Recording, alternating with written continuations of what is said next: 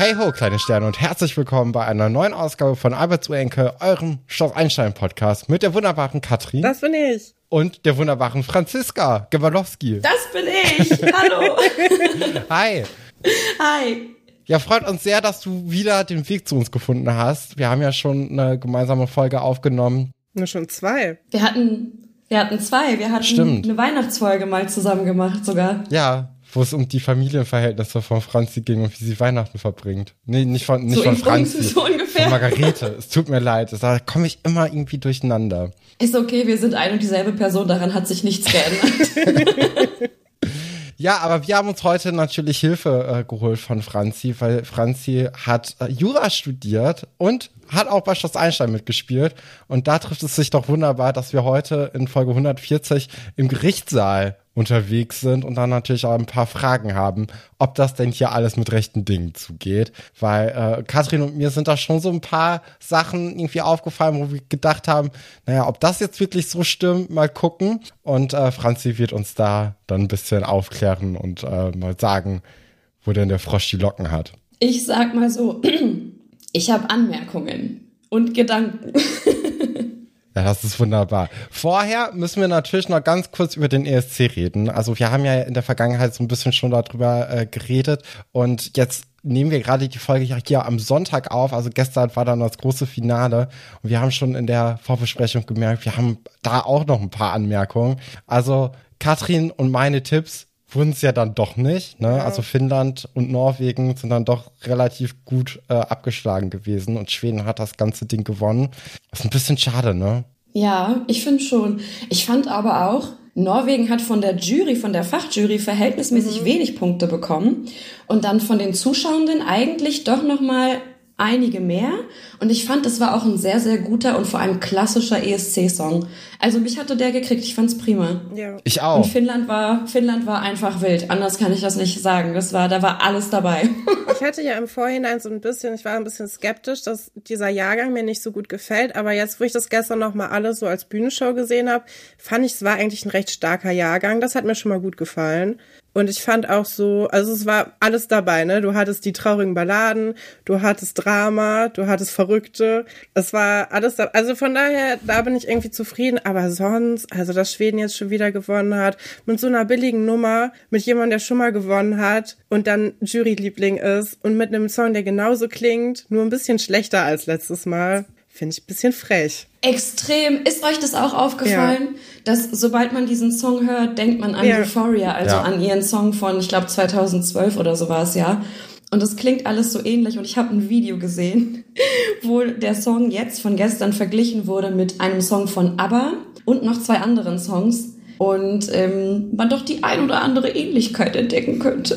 Das heißt, du bist auch richtig tief drin. Also wenn du schon Videos Ich- geguckt hast. Ich bin da wirklich sehr investiert in diese ganze Thematik.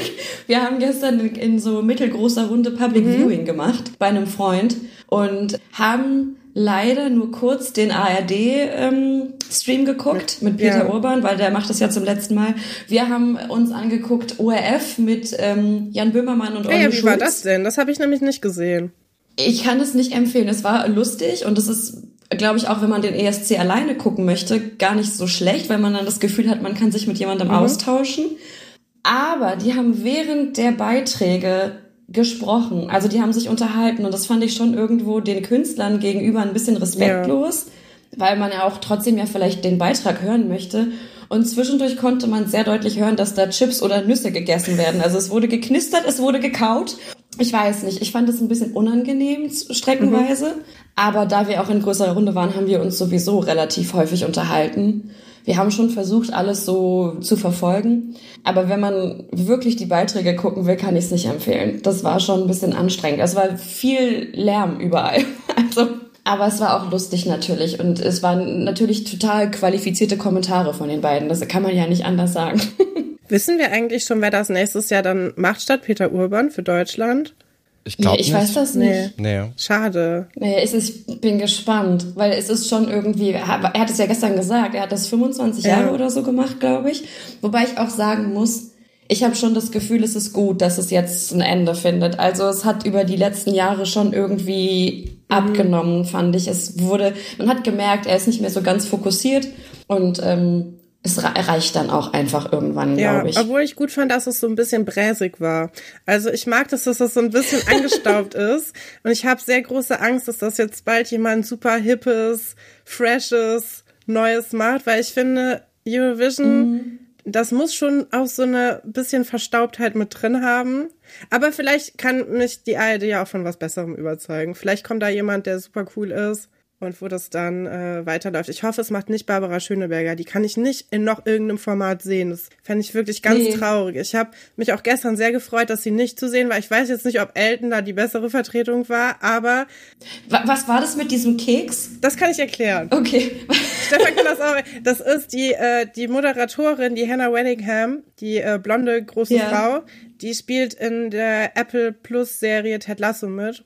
Und da gibt es diese Kekse, die immer von ihrem, also von diesem Coach, den sie da eingestellt hat, gebacken werden. ah, okay.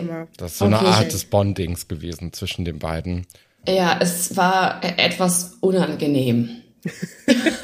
Ich fand also das einen süßen kleinen Touch. Also da war ich, da wurde ich von Elton auch ein bisschen überrascht. Also das hätte ich jetzt ja, nicht Ja, aber die Situation mit mit Elton war so ein bisschen unangenehm, wie er dann erst von Diversität spricht und dann es war, weiß ich nicht, es ich war froh, als es vorbei war. Das äh, kann, ja. Mhm. ähm. ja, mhm. da waren viele Momente im ESC e dabei, die Fragen aufgeworfen haben. Ja, so kann man das doch vielleicht gut zusammenpacken. Das denke ich auch. Be bevor wir uns jetzt verlieren. Genau, bevor wir uns hier verlieren, kommen wir doch erstmal wieder zu Schloss Einstein zurück und dann auch zu unseren Titelstories, die uns heute in der Folge begleiten werden. Und das sind unsere Titelstories.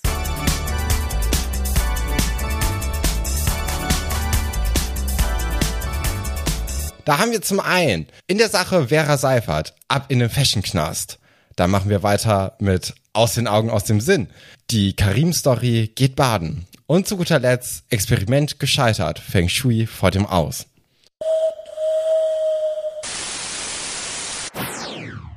Dann wollen wir doch direkt auch mit in der Sache Vera Seifert anfangen und äh, da ist natürlich auch die große Frage, ob es denn in den Fashion Knast geht oder nicht und wie das Ganze juristisch zu bewerten ist. Wir fangen aber erstmal natürlich an bei Vera, die äh, zusammen mit Nadine aus dem Schloss herausgeht. Und sie reden natürlich auch so ein bisschen über den Fall, der ja allgegenwärtig ist. Also in der letzten Folge hat ja Vera jetzt ihr großes Geständnis gegeben. Und anscheinend ist man jetzt ein, zwei, drei Tage später und es steht schon direkt die Gerichtsverhandlung an. Vielleicht können ja, wir da wir direkt zum mal, ersten ja. Mal hier äh, Franzi mit ins Boot holen. Wie lange dauert es denn von irgendwie einem Geständnis bis zur Gerichtsverhandlung? Also ich würde sagen, ganz allgemein ist das extrem unterschiedlich, weil es immer darauf ankommt, wie umfangreich so ein Verfahren ist. Und wenn die Polizei Ermittlungen aufnimmt, so wie in dem Fall jetzt auch bei Vera, kommt es ja ein bisschen drauf an, wie lange dauern die Ermittlungen. Sobald aber natürlich jemand geständig ist, ist ja erstmal ein wichtiger Schritt getan, sprich wir haben eine Täterin, wir haben einen Täter und dann werden diese ganzen Ermittlungsmaßnahmen auch relativ zeitig abgeschlossen und sobald das so ist, geht die Akte der Polizei zur Staatsanwaltschaft und dann geht's weiter, die entscheiden, erheben wir Anklage oder nicht und sobald ein Geständnis vorliegt, natürlich wird es zu einer Verhandlung kommen. Manchmal gibt's auch Strafbefehle, das betrifft aber eher das Erwachsenenstrafrecht. Aber im Regelfall geht es jetzt nicht innerhalb von ein paar Tagen. Also, Ach was? Das ist ja ganz überraschend. Aber es ist, also es gibt Verfahren, beziehungsweise, ja doch, also Ermittlungsverfahren, die ziehen sich über eins, zwei Jahre. Und dann hängt es immer davon ab, wie belastet und überlastet sind Gerichte und worum geht's überhaupt? Also wie schwer ist der Vorwurf? Und dann kommt es mal ein bisschen drauf an. Aber bei Jugendstrafsachen ist es natürlich im Interesse von allen, dass es schnell geht, weil das Jugendstrafrecht hat zur großen Aufgabe den Erziehungsgedanken und das verhindert wird, dass Jugendliche rückfällig werden. Und dann ist es natürlich gut, dass bestimmte Maßnahmen, dazu kommen wir vielleicht später noch, relativ zeitig verhängt werden, um dem Jugendlichen, der Jugendlichen die Chance zu geben, das irgendwie wieder gut zu machen, an sich zu arbeiten aber es gibt jetzt auf jeden Fall keinen festen Zeitraum, wo man sagen kann, okay, es findet immer statt innerhalb von zwei Monaten, drei Tagen. Aber sobald wir eine geständige Person haben, ist es natürlich hilfreich für die Beschleunigung des ganzen Verfahrens. Aber es ist auch Schloss Einstein, das dürfen wir nicht vergessen.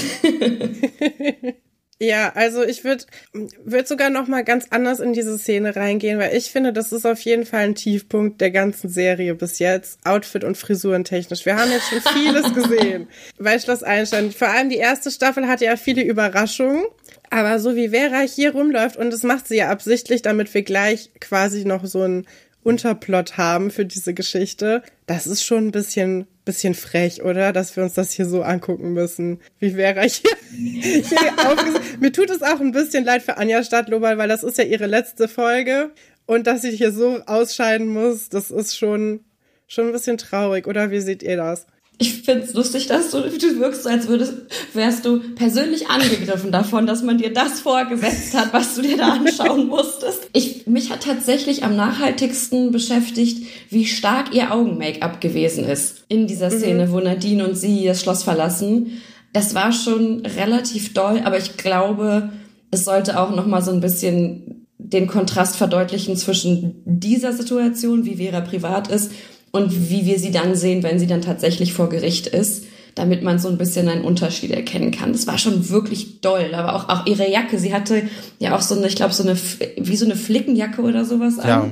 Da war viel los, was natürlich einen guten Kontrast darstellt zu dem, was wir am Ende gesehen haben in diesem Kostüm. Ich finde aber diese Flickenjacke eigentlich gar nicht so schlecht und ich seht ja auch bei Vera. Also das könnte Vera auch in jeder anderen Folge irgendwie gut tragen. Das ist natürlich in Verbindung mit der Hose und mit dem Make-up und mit den Haaren bisschen zu viel insgesamt. Ne? Also gerade auch bei der Haare äh, oder bei der Haarsituation, da reden wir eigentlich auch immer gerne drüber. Das ist schon ist schon sehr doll und sehr viel. Also da sind sehr sehr viele bunte Spangen im Haar und die Haare werden irgendwie zusammengeknotet, aber die stehen dann doch trotzdem irgendwie in alle Richtungen ab und äh, da ist nicht so ein richtiges Konzept zu erkennen, außer so Vogelnestmäßig. Es trifft schon, dass du gesagt hast, es ist eine Situation. ist genauso würde ich es auch beschreiben. Aber ich muss auch sagen, diese Jacke, die ist nicht so schlecht. Nee. Die ist die eigentlich könnte man cool. auch jetzt wieder tragen. Das ist, ja. sieht aus, als ob du die irgendwo auf dem Flohmarkt geschossen hast und die ja. jetzt so, so halb ironisch so trägst. Das finde ich also auch. Also ich finde, ja, es passt auf jeden Fall jetzt in die Zeit wieder rein. Ich habe viele Leute, also im Philosophiestudium trifft man viele Leute, die so angezogen sind. also ich fand die wirklich gar nicht so schlecht und ich glaube auch, dass eine gewisse spanische Modekette ähnliche ähm, Jacken jetzt irgendwie in der letzten Zeit hatte. Ob es jetzt Westen waren, Jacken, Ponchos. Ich glaube, es ist schon Trend aktuell. Es bietet sich nur vielleicht nicht unbedingt an als Kleidung für eine Gerichtsverhandlung. Oha, ja, das ist schon mal ein starkes Statement. Äh, das ist ja auch so die Meinung von Nadine. Ne? Die reden jetzt so ein bisschen über die Sache. Vera sagt, ja, die Vespa ist an allem schuld, wo ich jetzt sagen würde, hm, ja, weiß nicht, du hast da auch ein bisschen was äh, mit zu tun gehabt, weil die ist ja nicht von alleine gefahren. Dann hat sie, ja, also von Nadine kommt dann auch so, so der leise, der leise Tipp, dass sie sich ja was von ihr leihen könnte, wenn sie was zum Anziehen braucht. Und da ist Vera ja schon so total perplex, weil sie ja da noch gar nicht drüber nachgedacht hat und auch der Meinung ist, ihre, ihr Aussehen zählt eigentlich nicht viel mit rein. Und das vielleicht, sollen wir das jetzt schon besprechen oder gleich, wenn, wenn Vera dann mit ihrer Mutter dasselbe Gespräch nochmal hat? Weiß ich gar nicht, wie viel Sinn das jetzt an der Stelle macht, weil sonst könnten wir jetzt kurz über die Stelle reden, wo es um die Geschworenen geht. Ja, dann ähm, machen wir das doch jetzt, ne? Weil mhm. Nadine erzählt ja auch, dass es hier anscheinend keine Geschworenen gibt in Deutschland, sondern dass das eine Sache aus den amerikanischen Filmen sei. Wie sieht das denn hier überhaupt aus? Also es gibt keine Geschworenen im Sinne, wie es sie in den USA gibt in Deutschland. Das ist Quatsch. Es gibt unter bestimmten Voraussetzungen sogenannte Schöffengerichte. Da hat, da ist es je nachdem. Also das Gericht ist besetzt mit einem oder einer Berufsrichter, Richterin. Manchmal sind es auch mehrere und dann gibt's Schöffen. Das sind ja immer Leute aus der Zivilbevölkerung. Man kann sich dafür bewerben. Aber so eine klassische Jury, die aus Geschworenen besteht, die sich dann beraten, teilweise über Wochen. Sowas haben wir natürlich in Deutschland nicht. Was ich auch gut finde, muss ich sagen. Was dann ja schon mehr so theaterstückmäßig auch oft in Amerika ist, oder? Ja, ich weiß nicht. Also ich finde einfach dieses gesamte Konzept ein bisschen schwierig, weil das in einem amerikanischen Gerichtssaal läuft es ja alles ganz anders ab. Meistens ist es ja so, dass äh, die vorsitzende Person, also sprich Richter oder Richterin, mehr oder weniger nur dafür zuständig ist, im Gerichtssaal für Ordnung zu sorgen und darauf achtet, dass die Zeugenbelehrungen vernünftig stattfinden und nicht so wirklich viel mehr tut. Und dann muss man sich vorstellen, dass dann da eben zwölf Menschen sitzen, die juristisch auch wahrscheinlich überhaupt nicht ausgebildet sind. Das kann natürlich sein, dass vielleicht mal jemand da ist, der eben auch Jura studiert hat, klar.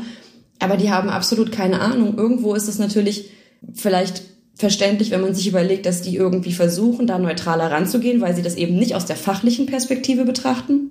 Gleichzeitig geht es ja darum, dass dann gesagt wird, die Jury darf nicht in die Medien schauen, sie dürfen untereinander nicht sprechen, sich mit niemandem absprechen.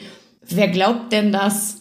Wer glaubt denn, dass das nicht passiert, gerade in so kleineren Städten? Ja, das, das dann, das geht ja nicht an einem vorbei. Wenn dann in der Lokalpresse berichtet wird, dass XY jetzt angeklagt wird wegen Z, das kriegt man doch mit. Ich weiß ich nicht. Ich finde es schon richtig, dass vor Gericht jemand über das Schicksal entscheidet, der die entsprechende Ausbildung dazu hat. Das ist, glaube ich, mhm. schon besser so.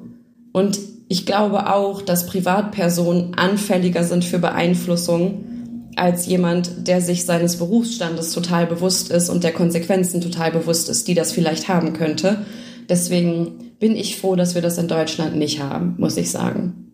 Ja klar, du bist auch viel, also weniger anfällig für so Populismus, ne? Also ja, um so aufgestachelt zu werden. Was ich mich gefragt habe, wenn wir in Deutschland das Schöffensystem haben, ist das dann auch bei so Jugendgerichtsverhandlungen, hat das da auch eine Relevanz oder ist es eher für andere Sachen, also für Erwachsene?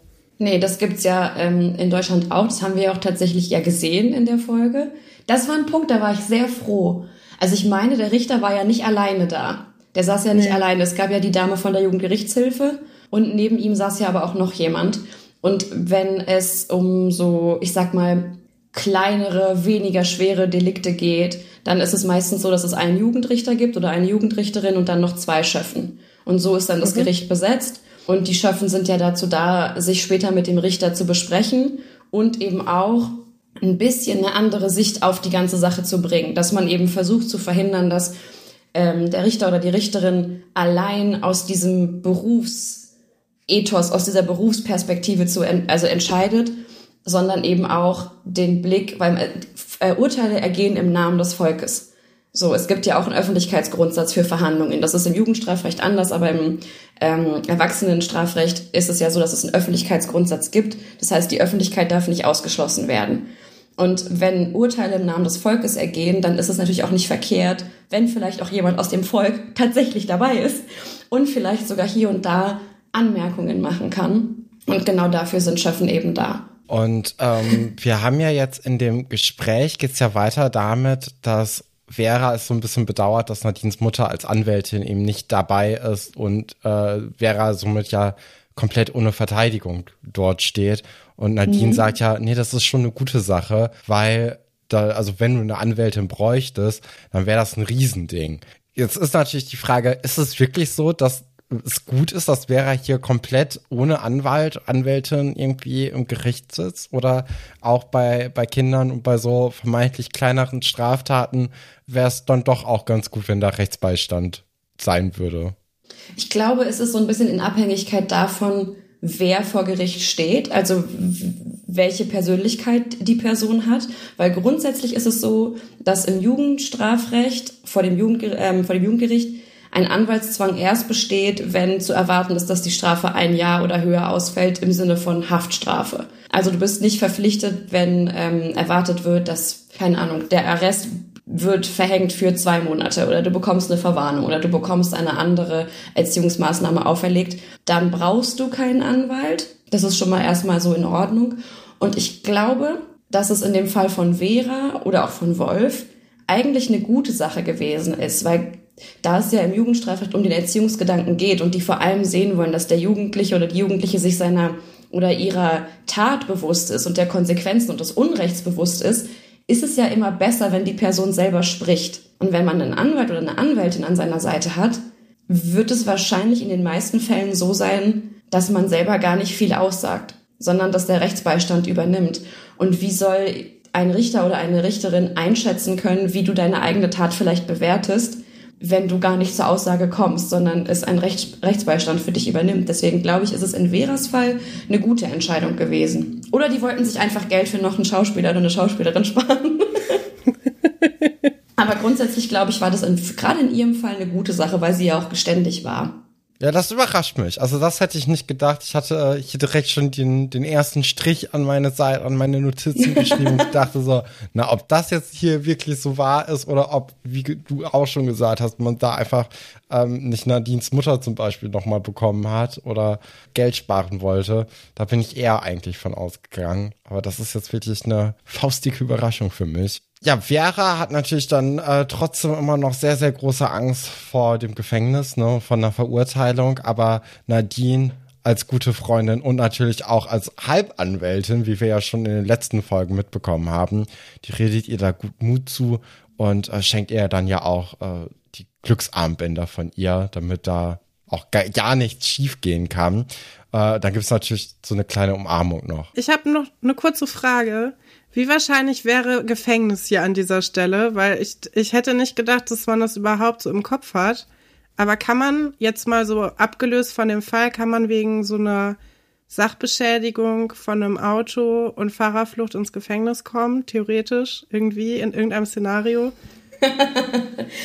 also, ich, also theoretisch und in irgendeinem Szenario ja, geht. Kommt aber, also sofern ich es jetzt richtig im Kopf habe, also das Strafmaß, was im Gesetz steht. Aber es kommt natürlich immer darauf an, was ist alles schon in deiner Vergangenheit gewesen? Vorstrafen, ja oder nein? Bist du auf Bewährung? Ich glaube, er weiß gar nicht, ob für Sachbeschädigung tatsächlich auch eine Haft angedroht ist. Ich glaube aber, ich glaube nicht. Ich glaube, ähm, für den Tatbestand, der so schön als Fahrerflucht bezeichnet wird, da glaube ich, ist es möglich. Ich müsste jetzt nachgucken, aber das führt zu weit. Aber ich sag mal so, jemand, der erstmalig bei so einem Delikt wie Vera straffällig wird, der wird wohl kaum ins Gefängnis müssen, auch nicht in den Jugendarrest. Okay, dann sind wir ja schon mal beruhigt. Dann können wir ja, jetzt beruhigt weiter in die Folge reingehen. Auch Herr Fabian hätte wohl nicht ins Gefängnis gemusst, wenn es dabei geblieben wäre, dass ähm, er der Beschuldigte ist und im Zweifelsfall vielleicht sogar verurteilt wird. Auch er hätte wahrscheinlich die Haftanstalt nicht von innen gesehen. Aber das ist doch der viel interessantere Fall, oder? Dieser konstruierte Fall, dass er quasi selber diesen Unfall begangen hätte und dann selbst versucht hätte, das durch diese Diebstahlanzeige zu verschleiern, oder? Ja, äh, es ist interessant, vor allem weil es interessant ist aus einer Perspektive, die wahrscheinlich, also an die wahrscheinlich niemand denkt, der sich nicht mit der Juristerei beschäftigt. Weil ich kann euch ja mal fragen, ob euch was dazu einfällt. Vera, die ja weiß, dass sie es war, wenn die jetzt mitkriegt, dass Herr Fabian vor Gericht muss, verurteilt wird und gehen wir mal davon aus, er würde dann ins Gefängnis kommen. Was könnte Vera dann vielleicht blühen? Habt ihr da eine Idee? Äh, irgendwie Lügen unter Eid oder so? nee, also natürlich klar Falschaussage und äh, sie könnte vielleicht sogar auch wegen Vortäuschung einer Straftat belangt werden, aber das ist alles unwichtig, weil sie könnte wegen Freiheitsberaubung in mittelbarer Täterschaft angeklagt werden. Oh, oh wow. Weil die, das Konstrukt der mittelbaren Täterschaft funktioniert so, kurz gesagt, es gibt einen Hintermann, der ist quasi derjenige, der dieses ganze Geschehen steuert. Und ich habe einen Vordermann, der für mich die relevante Handlung ausführt. Und dieser Vordermann hat immer einen Defekt. Das heißt, die Person weiß nicht, was sie tut oder die Person ist eigentlich gar nicht schuldfähig, weil es zum Beispiel ein Kind ist, das im strafunmündigen Alter ist oder so. Also es gibt immer irgendeinen Defekt, der quasi die Strafbarkeit von dem Vordermann ausschließt. Und in dem Fall wäre es dann so, Vera wäre die Hinterfrau und das Gericht, das Herrn Fabian ins Gefängnis schickt, wäre dann sozusagen der Vordermann. Und so könnte sie sich wegen Freiheitsberaubung in mittelbarer Täterschaft strafbar machen, wenn sie wieder, wieder besseren Wissens Herrn Fabian da einfach ins Gefängnis schicken lässt. Und dann wird es aber wahrscheinlich auch bei ihr dann irgendwie eine Freiheitsstrafe geben können. Freiheitsberaubung ist schon äh, ein sehr ähm, heftiges Delikt. Ja, ich glaube, es wird mit bis zu fünf Jahren Freiheitsstrafe bestraft. Mhm. Sicher bin ich mir jetzt gerade nicht, aber es ist natürlich eine heftige Nummer. Und wäre Herr Fabian jetzt überhaupt nicht irgendwie äh, von der Polizei verdächtigt worden und wäre hätte einfach dich gehalten, wie, wie lange dauert das, bis es dann so verjährt ist? Oder, also es kann ja wahrscheinlich verjähren, oder? Ja, es gibt Verjährungsfristen, es gibt auch so Verjährungskataloge. Ich habe die aber tatsächlich mhm. nicht im Kopf, das kann ich dir nicht genau sagen.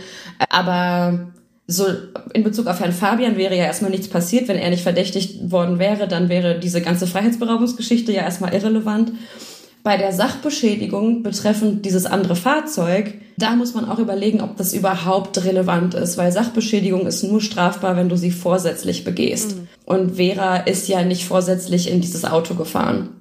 Und eine fahrlässige Sachbeschädigung, von der ich jetzt in ihrem Fall mal ausgehe, ist nicht strafbar. Du hast natürlich zivilrechtlich hat der Geschädigte Ansprüche gegen den Schädiger, aber auf der strafrechtlichen Ebene ähm, ist eine fahrlässige Sachbeschädigung nicht strafbar. Also wenn ich jetzt fahrlässig hier irgendwie einen Ball werfe und dann geht die Scheibe zu Bruch, wahrscheinlich werde ich nicht strafrechtlich belangt.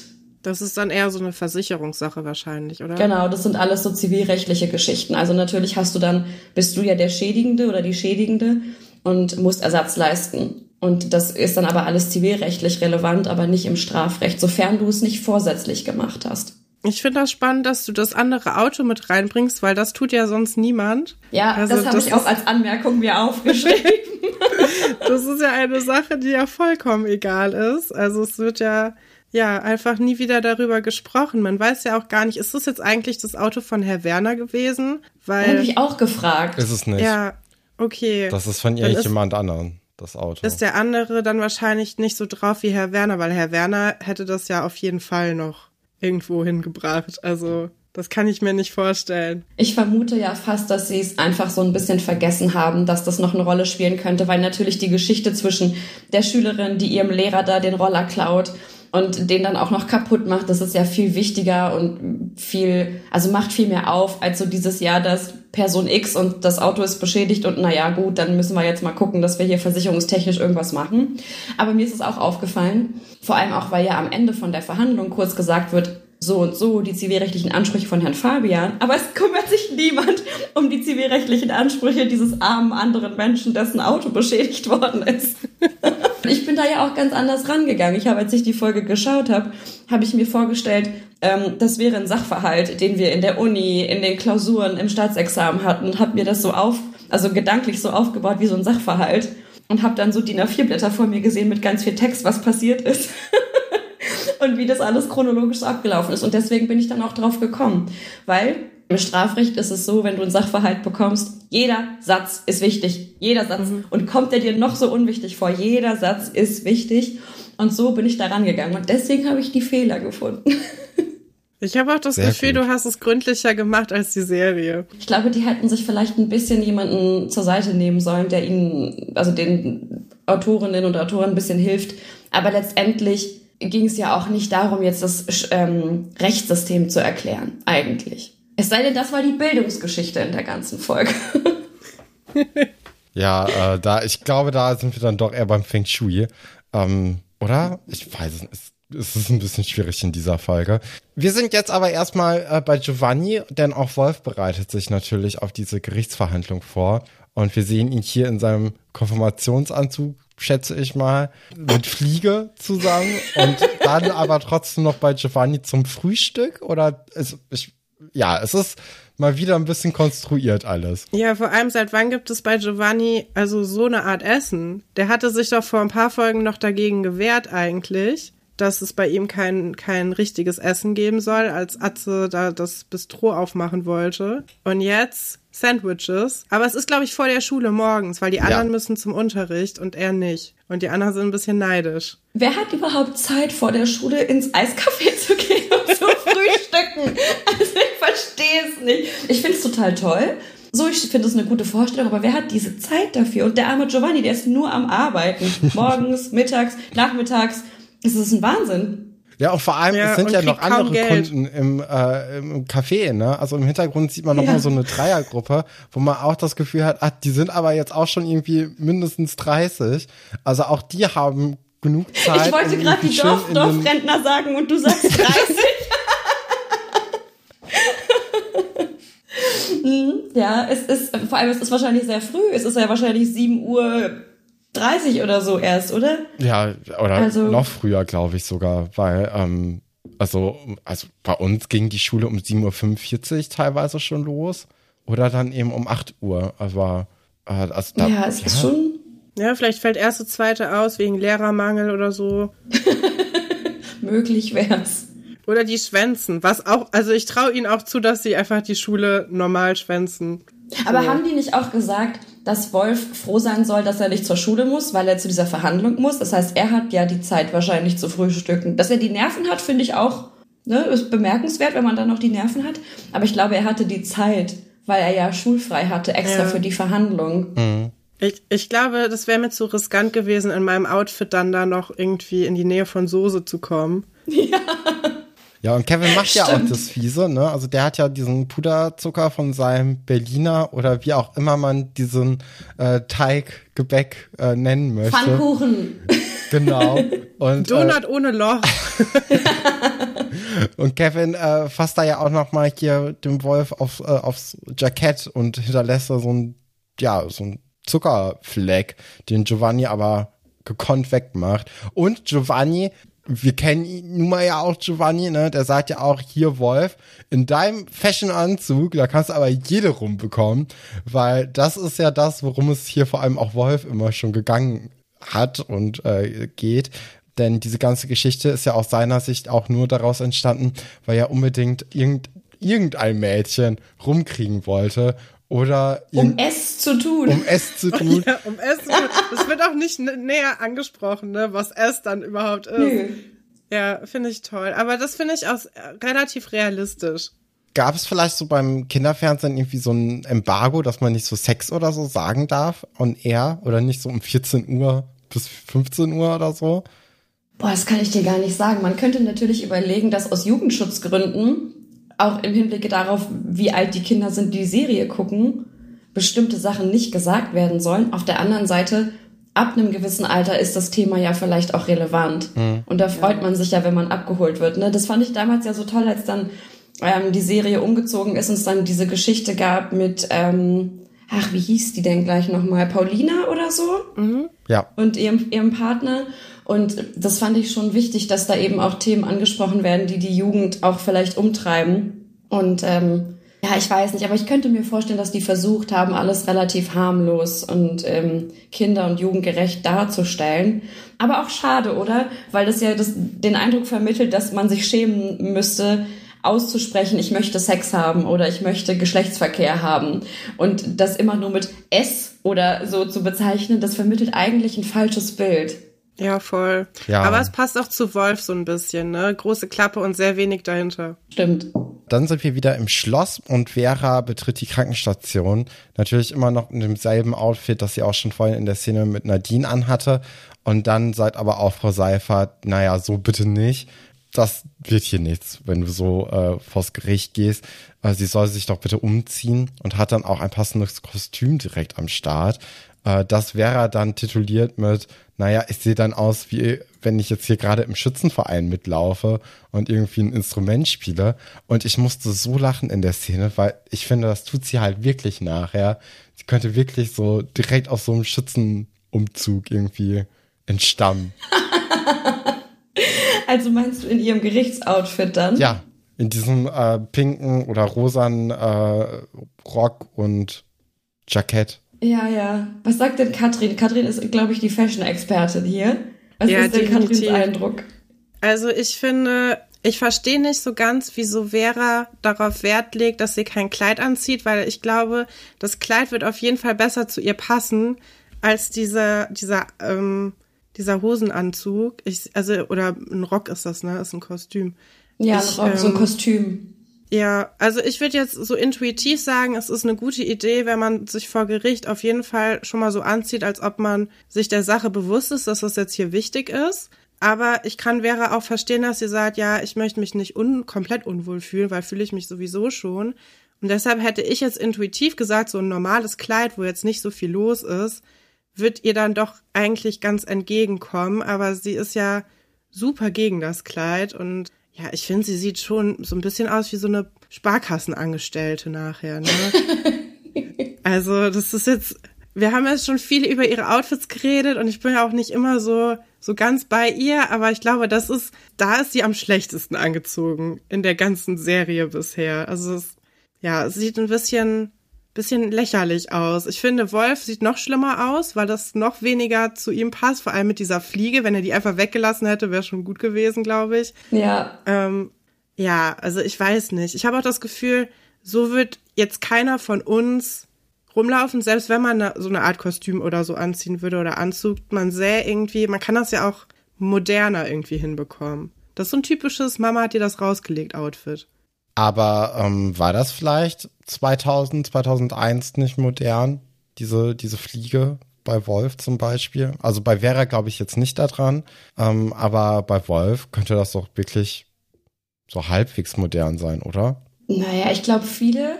Also der Anzug an sich ist ja überhaupt nicht das Problem, nee. oder? Der ist ja relativ neutral. Es geht ja wirklich nur so ein bisschen um diese Fliege ich weiß nicht, es gibt auch heutzutage noch Leute, die gerade, also gerade Männer, die ähm, als Gäste auf Hochzeiten sind, haben ja. öfter mal Fliegen mhm. um. Wobei dann meistens ja das Outfit auch noch, noch ein bisschen, dann gibt's Hosenträger, dann mhm. gibt's eine coole Hose, dann gibt's Sneaker dazu. Ne, solche Sachen. Die Fliege ist ein bisschen, es hätte noch gefehlt, dass er die Haare irgendwie gescheitelt und mit so, mit Gel so links und rechts und vielleicht noch so eine kleine Locke an der Seite. Das hat noch gefehlt. Aber ich kann den Gedanken, den wahrscheinlich die Eltern dahinter hatten, schon verstehen, dass die wollten, dass die Kinder sich ein bisschen seriöser und unaufgeregter kleiden vor Gericht. Ja, wobei ich die, also die beiden Mütter, die wir ja auch später sehen, finde ich, sehen viel moderner aus als ihre Kinder. Also die, die sehen so aus, als ob die auch jeden Tag so rumlaufen könnten, aber jetzt schon wissen, dass es ein bisschen schicker sein muss. Und ich glaube, wenn man da mehr so in die Richtung gegangen wäre, eine schöne Bluse oder so für Vera und vielleicht so eine Chinohose oder so, ich glaube, das wäre auch in Ordnung gegangen. Aber keine oh, Ahnung. Katrin, du hast so Ansprüche an die Zeit um 2000.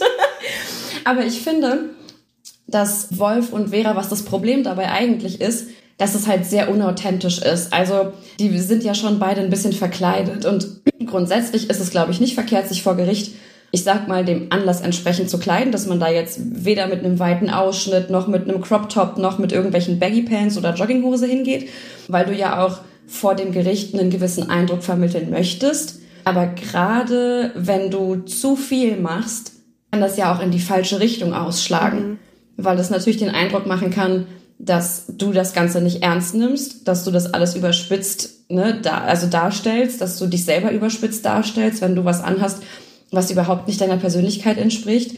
Und das ist gefährlich, wenn die dann das Gefühl bekommen, du nimmst das nicht ernst, du bist dir der, der Schwere des Tatvorwurfs oder auch den Konsequenzen nicht bewusst, dann kann das natürlich dir auch negativ ausgelegt werden. Also da, davor, dass man dann gewisse Eindrücke bekommt als Gericht, davor ist das Gericht ja auch nicht gefeit.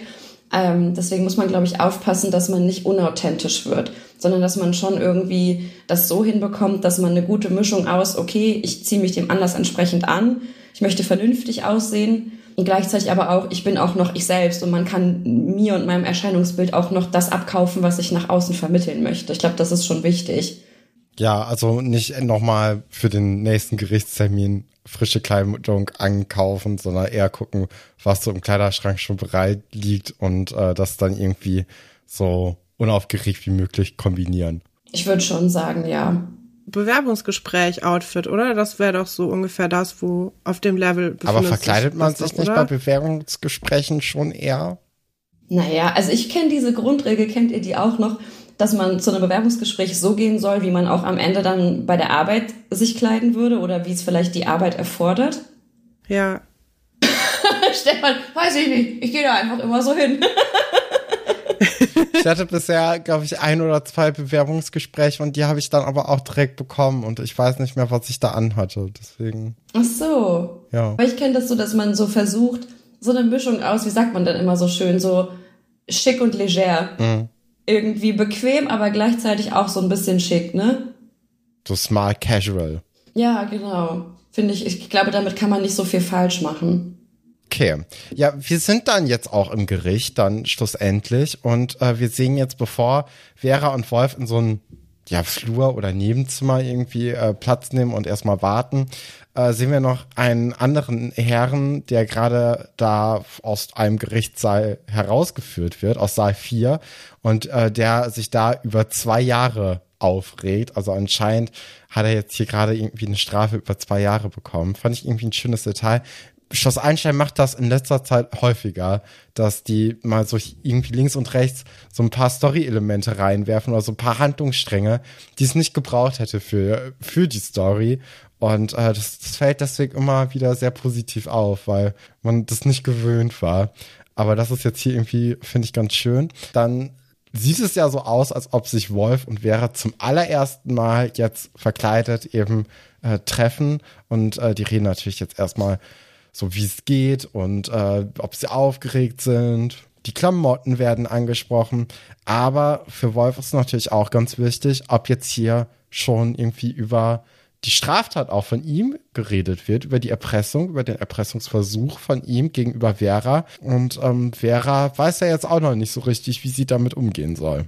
Wie ist das denn, wenn man jetzt irgendwie als Richter quasi da durch den Flur gehen würde und dieses Gespräch schon so mit einem halben Ohr irgendwie mitbekommt. Weil das fließt ja auf jeden Fall irgendwie dann auch in den Gerichtssaal ein, oder? Es ist natürlich schwierig, ne, weil du Richter und Richterinnen, das sind ja auch nur Menschen. Und es ist ja auch gerade, wenn es darum geht, ein Urteil zu fällen, kommst du nicht umhin, weil du Mensch bist, bestimmte Sachen mit einfließen zu lassen. Es sei es aus deiner beruflichen Erfahrung, sei es aus naja, privaten Geschichten, die du so kennst. Es ist natürlich erwünscht, dass das Gericht neutral ist, aber gerade für Hauptverhandlungen gilt das Mündlichkeitsprinzip, das, was in der Hauptverhandlung passiert. Also ich kann jetzt ja schlecht sagen, na, ich habe das gehört und ich habe aber da noch das gehört, sondern das, was in der Hauptverhandlung mhm. passiert, das fließt eben mit ein. So sollte es auf jeden Fall sein. Okay. Wir sehen dann ja auch die Mutter von Wolf. Ich weiß gar nicht, wie ich mir die Eltern vorgestellt hätte, aber irgendwie nicht so. Und deswegen ist das gerade so ein bisschen verwirrend, dass da einfach jetzt jemand ist, der, also Frau, Frau Wagner. Ich bin auch sehr überrascht, dass Wolf wirklich Wolf heißt. Also wir sehen ja gleich nachher im Gerichtssaal, wird er ja angesprochen, auch mit Wolf. Und ich hätte jetzt eher gedacht, dass er jetzt irgendwie Wolfgang heißt oder so. Aber er, er scheint ja wirklich dann Wolf auch genannt zu werden und deswegen dann ja auch Wolf zu heißen. Fand ich eine Überraschung. Ja, hat mich aber auch überrascht, muss ich sagen. Das mit dem Namen, ich habe auch gedacht, es wäre eine Abkürzung oder ein Spitzname tatsächlich und deshalb vielleicht eigentlich sogar ganz anders heißt. Ach so, Tim oder so. ja, wer weiß. Weil dass er den Namen Wolf einfach bekommen hat, weil, weiß ich nicht, die mal im Dorf, dann hatten die mal eine Bande und dann hatte jeder so einen Bandennamen und das ist, hat sich dann so etabliert. Also ich, ich hatte es auch überrascht tatsächlich, dass äh, das so als gegeben hingestellt wird, dass er einfach so heißt. Aber irgendwie ist es auch cool. Der hat was Reißerisches. dann kommt ja auch noch mal Nadine vorbei und äh, die wünschen natürlich auch nochmal viel Glück. Und alle sind natürlich äh, entsprechend der Situation ziemlich aufgeregt. Und ähm, dann wird ja nochmal so ein Brief von Herrn Fabian an Vera gegeben. Und äh, Nadine sagt ja auch, für ihn sei die Sache geregelt. Also irgendwie spielt jetzt hier Nadine so die Vermittlerin und besänftigt natürlich dann auch schon mal in der Hinsicht Vera, was ja ganz nett ist von Herrn Fabian und von Nadine. Ähm, ja, also da habe ich eine Frage. Ja. Und zwar, wieso ist Herr Fabian nicht da? Ist er nicht eigentlich ein wichtiger Zeuge? Weil es geht doch auch um seinen Roller. Ich hätte mir jetzt vorgestellt, dass er auf jeden Fall da sein müsste. Wenn er nicht schon, also er ist ja anscheinend auch nicht die Person, der die Anzeige gestellt hat, sondern irgendwie jemand anderes, der Staat irgendwie auf irgendeine Art und Weise. Da sieht man wieder, mein juristisches Wissen ist. Äh, wir, ich bin froh, dass wir eine Expertin dabei haben. aber ich finde es gut, dass du das fragst. Ich finde es sehr gut. Ich finde die Fragen gut. Ja, aber also ich hätte mir jetzt vorgestellt, dass er zumindest dabei sein hätte müssen, um zu sagen, ja, so ist das passiert. Also da an dem Tag bin ich da irgendwie hingefahren und dann war der plötzlich weg und dann ist es so passiert. Weil er war ja auch eine lange Zeit lang selber verdächtig und das also ich finde schon, dass seine Aussage irgendwie eine Relevanz da gehabt hätte. Ist es ungewöhnlich, dass er da nicht bei ist oder ist es gewöhnlich? Also wie sieht das aus? Also ich finde in dem Fall jetzt bei Vera, finde ich es gar nicht so ungewöhnlich, weil Vera ja geständig war. Mhm. Und ähm, wir haben das ja in der Serie nicht wirklich gesehen, aber sie hat ja äh, gegenüber Herrn Fabian und gegenüber Herrn Dr. Stolberg gesagt, dass sie es war. Wir haben jetzt nicht gesehen, dass sie dann auch noch zur Polizei geht und sagt, ja, hallo, ich war's.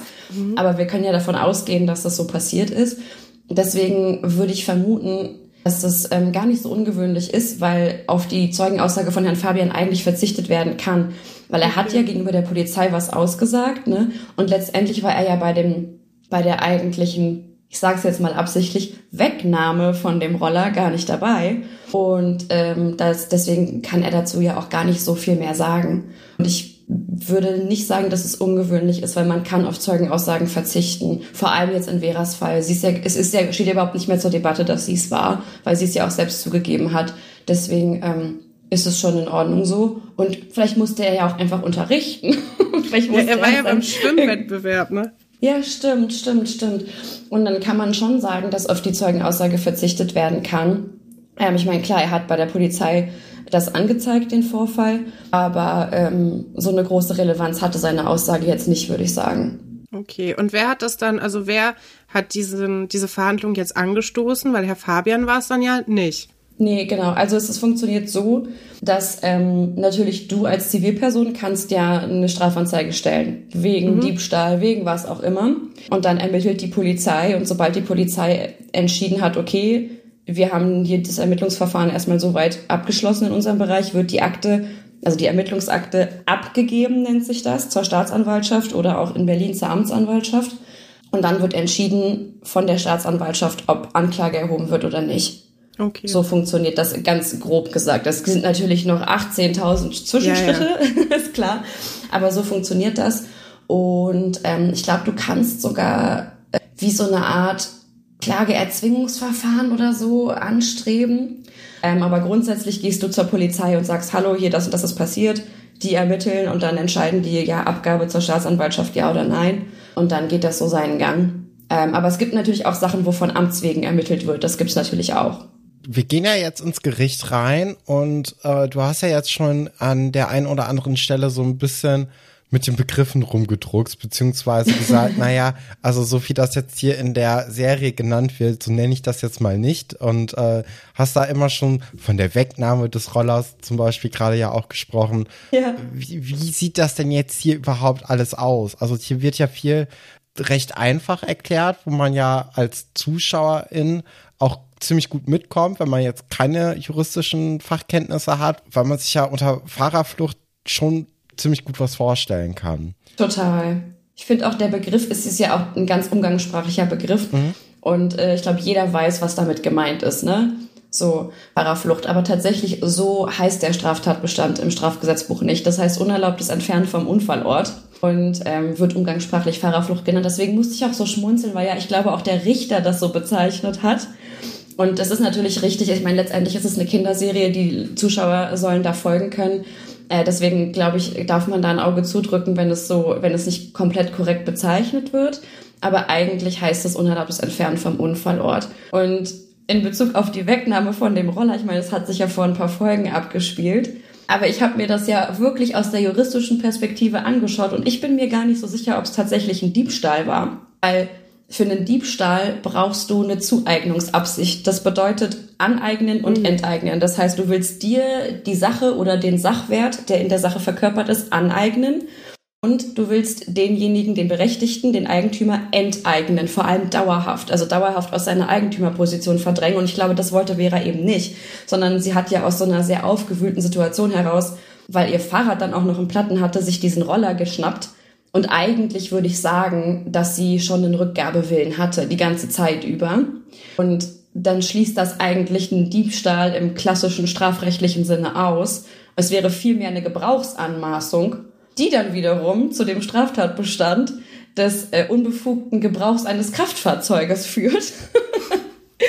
das dann wieder ganz anders zu bewerten ist. Der ist aber tatsächlich auch nicht so relevant, weil man könnte sagen, sie hat den Roller unterschlagen. Und die Unterschlagung geht diesem unbefugten Gebrauch vor. Aber ich würde gar nicht sagen, dass es ein Diebstahl ist, aber dazu weiß ich jetzt auch tatsächlich zu wenig über ihre Motivation. Aber das ist mir auch aufgefallen. Aber letztendlich, das sind ja auch wirklich sehr spezifische Sachen. Da kann, glaube ich, keiner in der Kinderserie erwarten, dass man da so ins Detail geht. Aber ich natürlich. Ja, und dafür bist du ja auch da, ne? Also da. Ja, ich versuch's. Doch, aber das, äh, das äh, klingt schon alles ziemlich äh, schlau, was du da sagst. Warum Mensch, danke. Sag das doch mal den Leuten, die meine Klausuren bewertet haben. Wäre dann jetzt also theoretisch dann der nächste Schritt, so im echten Leben dass sie angezeigt wird wegen Fahren ohne Führerschein oder sowas? Oder wäre das jetzt auch eigentlich nochmal so ein Tatbestand? Das könnte man natürlich auch noch überlegen. Ich weiß gar nicht, es ist ja auch so ein bisschen so, je nachdem, glaube ich, wie stark motorisiert solche Roller sind, brauchst du ja verschiedene Führerscheine. Ähm, ich glaube, das haben die einfach komplett ausgeklammert, ne? aber es wäre genau. dann ja natürlich Fahren, Fahren ohne Fahrerlaubnis, so heißt das dann ganz offiziell. Aber grundsätzlich ist es schon richtig, du als Laie, wenn du eine Anzeige bei der Polizei machst, du bezeichnest eben den Vorgang so, wie du es für richtig hältst und die Polizei ordnet es dann entsprechend ein. Und dass Herr Fabian dann sagt, ja, hier Diebstahl, das ist natürlich total korrekt, kann er ja auch überhaupt nicht wissen. Und die Polizei schaut dann. Also es gibt auch zum Beispiel Geschichten, wenn du einen Verkehrsunfall hast, sage ich mal, zwei Autos stoßen gegeneinander und beide Beteiligte verletzen sich ein bisschen. Der eine bricht sich vielleicht einen Arm und der andere, was weiß ich, der hat eine Prellung, wie auch immer. Dann würdest du ja erstmal denken, okay, es gibt eine Person, die schuldig ist an diesem Unfall, die der Schuld hat, aber grundsätzlich wird erstmal gegen beide Beteiligte ermittelt. Dann zum Beispiel wegen fahrlässiger Körperverletzung. Also du fängst auch an, in bestimmten Sachen zu ermitteln, die entweder dann am Ende gar nicht mehr zur Debatte stehen oder jemand kommt und sagt, ja, hier, ich zeige den an wegen Diebstahls und dann wird das alles geprüft und am Ende wird die Anklage geändert in Unterschlagung oder in unbefugten Gebrauch eines Fahrzeugs. Also das ähm, kann schon so sein, dass das dann umgeändert wird. Man muss es auf jeden Fall nicht von Anfang an richtig bezeichnen. Das wäre, glaube ich, zu viel verlangt von, von den Zivilpersonen, dass sie sich erstmal schlau machen müssen, wie man das richtig nennt. Ja, ich hoffe, das hat deine Frage beantwortet. Doch, ich glaube schon, ja. Wie ist das denn? Kannst du noch folgen, Wie ist das denn? Äh, also Wolf wird ja jetzt dann auch im Zuge dieser Gerichtsszene angesprochen und steht ja so reflexartig erstmal auf. Ist das Ja, auch, also süß. das kennt man ja auch einfach aus so Gerichtsfilmen und Serien, dass immer, wenn der Richter einen anspricht, dass man direkt aufsteht und dann auch natürlich gerne so, so redet dann und dann setzt man sich wieder, bis man wieder angesprochen wird. Ähm, aber jetzt, der Richter sagt ja jetzt hier auch in dem Fall, du kannst ruhig sitzen bleiben. Ist das generell, also bei so einem Jugendprozess oder so einem kleineren Delikt, ist das so die Stimmung auch, wie es wirklich im Gerichtssaal ist? Also, dass man hier irgendwie so ein so einen Stuhlkreis hat äh, und äh, dann nochmal so ein bisschen, also das, das wirkt ja schon recht locker, ne? Ja, also tatsächlich im Jugend, bei einer Jugendgerichtsverhandlung, doch, ich war mal tatsächlich wegen, während eines Praktikums dabei, aber nicht jetzt irgendwie so standardmäßig. Und es war ähnlich, aber ich muss auch sagen, Gerichtssäle sind in der Realität ganz anders, als man es erwarten würde. Also es gibt natürlich schon sehr schöne Gerichtsgebäude und entsprechend auch so ein bisschen, naja, prätentiöse Verhandlungsräume. Es gibt aber auch ganz kleine Säle. Und ähm, es ist schon erstmal soweit richtig, dass eine Partei auf der einen Seite sitzt und der Richter oder die Richterin sitzt vorne, also das Gericht sitzt ja vorne. Und es ist sogar oft so, dass das Gericht erhöht sitzt. Also dass der Tisch des Gerichts ähm, auf einer Art Podest steht um eine Abgrenzung zu schaffen zwischen dem Angeklagten, der Angeklagten, der Verteidigungsseite, der Staatsanwaltschaft und so. Aber ein Staatsanwalt oder ein Staatsanwalt war jetzt ja in dem Fall auch gar nicht dabei. Ne? Also Ja. das ist ja im Jugendgericht so, dass es dann ausreichend ist, wenn da ein Richter und zwei Schöffen sind und die Jugendgerichtshilfe, die muss auch dabei sein. Aber ich fand schon, dass das tatsächlich relativ realistisch dargestellt war, bis auf den Hut. Ja. Erzähl uns doch mal was zum Hut. Also das war ja auch Also- was, wo Katrin und ich schon im Vorhinein äh, drüber gesprochen haben und gedacht haben, naja, ob jetzt wirklich hier dieser Hut äh, so das, das Wahre ist beim Richter.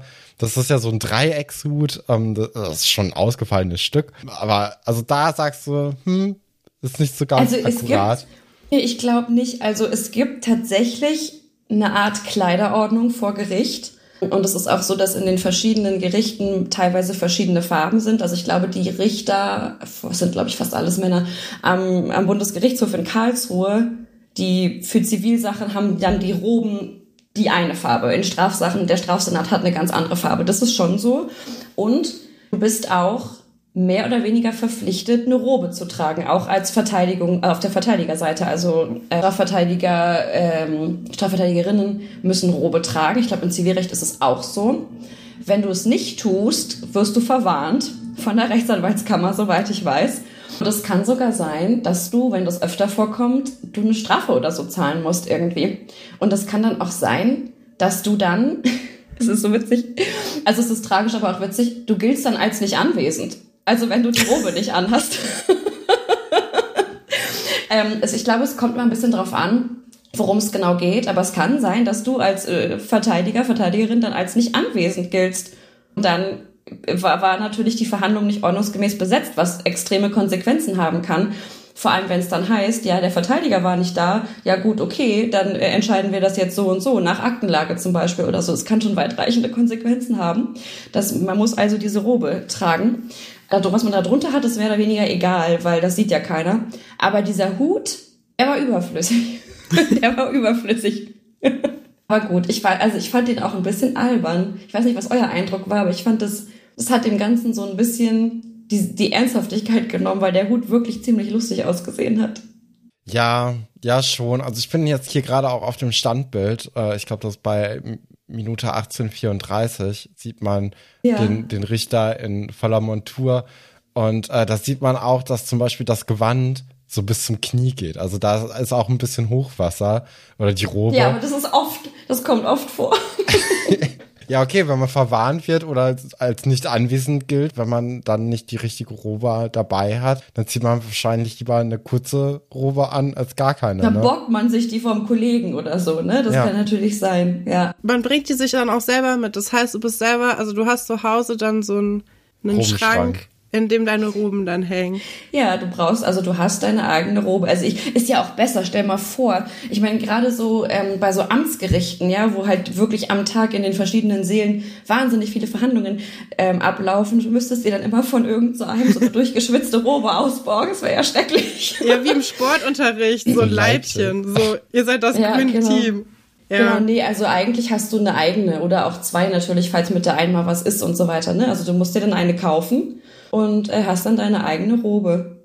Gibt es dann so extra, ja, so juristische äh, Kleidungsgeschäfte, wo, weil zum Beispiel, ich wohne in einer Stadt, die ist sehr katholisch geprägt und wir haben ja.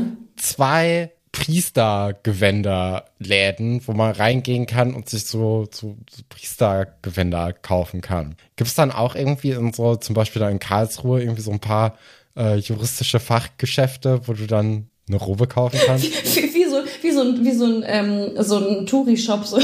Kannst du dann ja, also das hat wirklich den Eindruck, als ob das so wäre. Deswegen. kann ich dir nicht sagen. Ich habe mir noch nie eine eigene Robe kaufen müssen tatsächlich.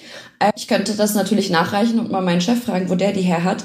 Ich glaube, entweder gibt's ja so Berufsausstattungsgeschäfte, die gibt's ja ganz generell. Mhm. Ich weiß gar nicht, ob das vielleicht nicht auch von der Rechtsanwaltskammer dann irgendwie verkauft wird. Ich kann euch auch gar nicht sagen, wie teuer die sind, aber ganz billig sind die nicht soweit ich weiß. Also es ist jetzt nicht so, das kostet jetzt nicht nur 30 Euro.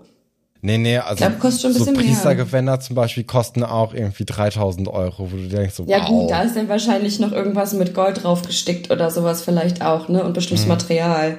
Also ich habe jetzt einfach mal gegoogelt gerade.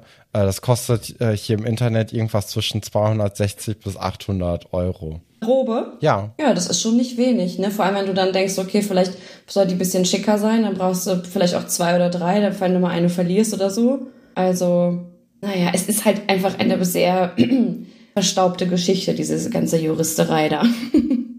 ja, aber auf jeden Fall auch sehr interessant, dadurch, dass man da ja dann doch relativ wenig Berührungspunkte hat bis jetzt, zum Glück. Besser ist das. Mhm. Ich kann euch nur raten wenn irgendjemand mal euch zu irgendwas befragt. Ihr sagt alle gar nichts.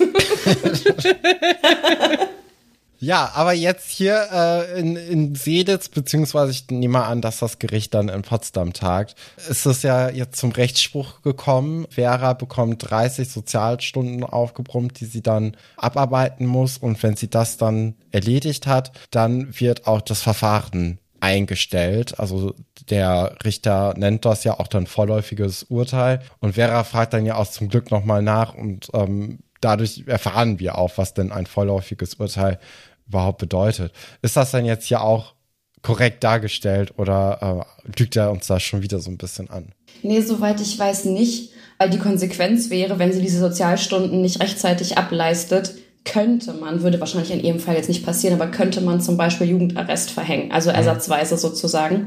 Ähm, deswegen glaube ich, ist das soweit schon richtig. Und es ist ja auch immer die Frage, gerade in Jugendstrafsachen, wie relevant die sind. Führungszeugnis, dann also Eintrag Führungszeugnis, ja, nein und solche Geschichten. Deswegen glaube ich, soweit ist das schon alles relativ akkurat. Da, dieser Teil, der Teil mit Wolf, ich weiß es nicht so genau.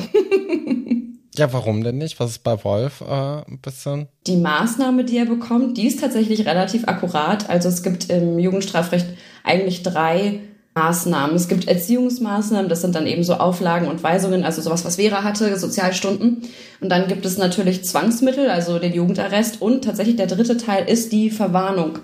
Da wird einfach dem äh, Angeklagten sein Unrecht relativ klar mündlich vorgehalten. Das hat der Richter ja mit Wolf auch gemacht.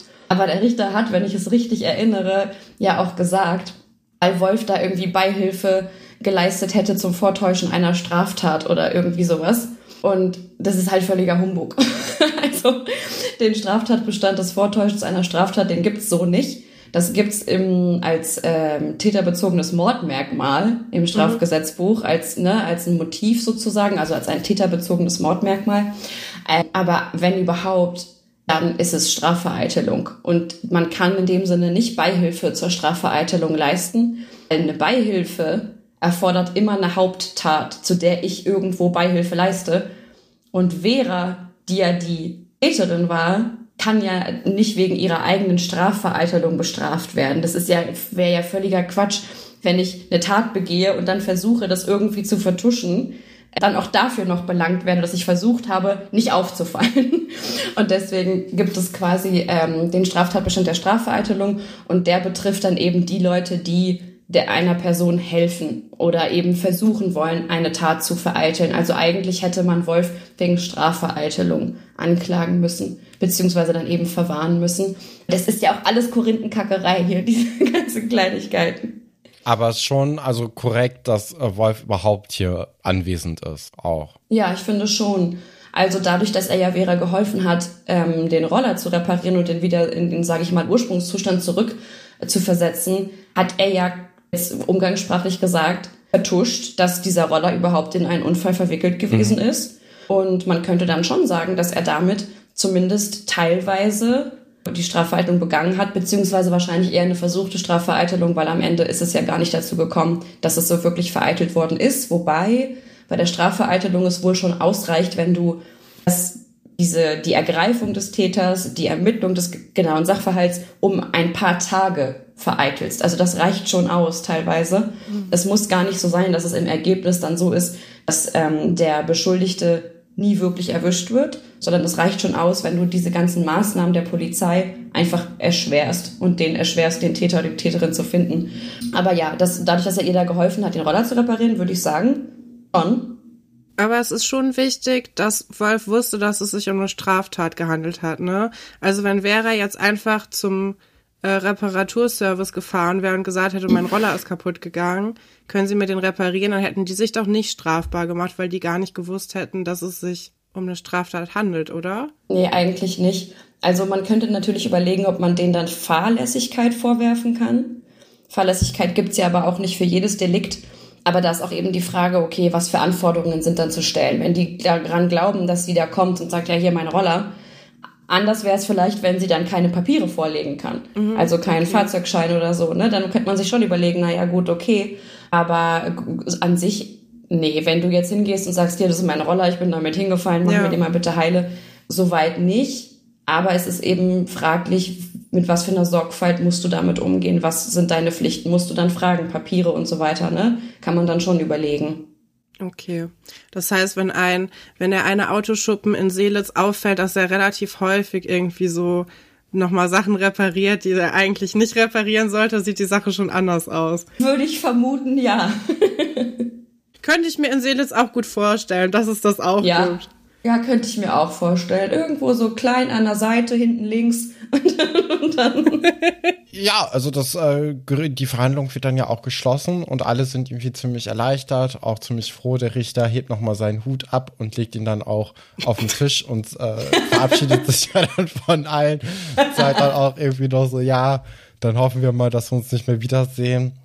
Und äh, auch die ja, die Kinder sind ja auch einfach, die, die beglückwünschen sich gegenseitig, sind natürlich auch froh, dass das jetzt hier alles vorbei ist.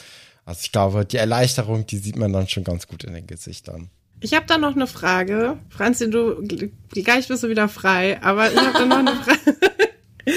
Und zwar, was wäre denn jetzt gewesen, wenn das rausgekommen wäre, dass, also die ganze Wolf-Geschichte ist ja im Grunde gar nicht Mhm. richtig behandelt worden. Aber wenn jetzt Vera gesagt hätte, nee, ich wurde dazu genötigt, irgendwie, also er wollte Sex mit mir gegen Reparatur von dem Roller und er wollte mich damit erpressen, das wäre ja ganz anders ausgegangen, ne? Ich denke schon. Also vor allem wahrscheinlich wäre Rolf insbesondere wegen Erpressung angeklagt worden und wegen vielleicht auch versuchter sexueller Nötigung, wobei das eben die Frage ist, er wollte ja auch nicht tatsächlich mit ihr schlafen, sondern er Stimmt. hat ja im Prinzip, also in Anführungszeichen, ne, jetzt ganz vorsichtig, aber nur gesagt, kannst du dann bitte den anderen sagen, dass wir miteinander, dass wir es miteinander getan haben. Ja, stimmt. Und ähm, deswegen würde ich sagen, dass die Erpressung im Vordergrund steht, weil ähm, Erpressung immer dann ist, wenn du mit Gewalt oder mit der, dem in Aussicht stellen eines empfindlichen Übels jemanden quasi bedrohst. Und das hat er ja getan. Er hat ihr ja ein empfindliches Übel in Aussicht gestellt, nämlich, dass das dann alles rauskommen wird. Könnte man dann ganz anders bewerten. Und dann hätte er mit Sicherheit auch nicht nur eine mündliche Verwarnung bekommen.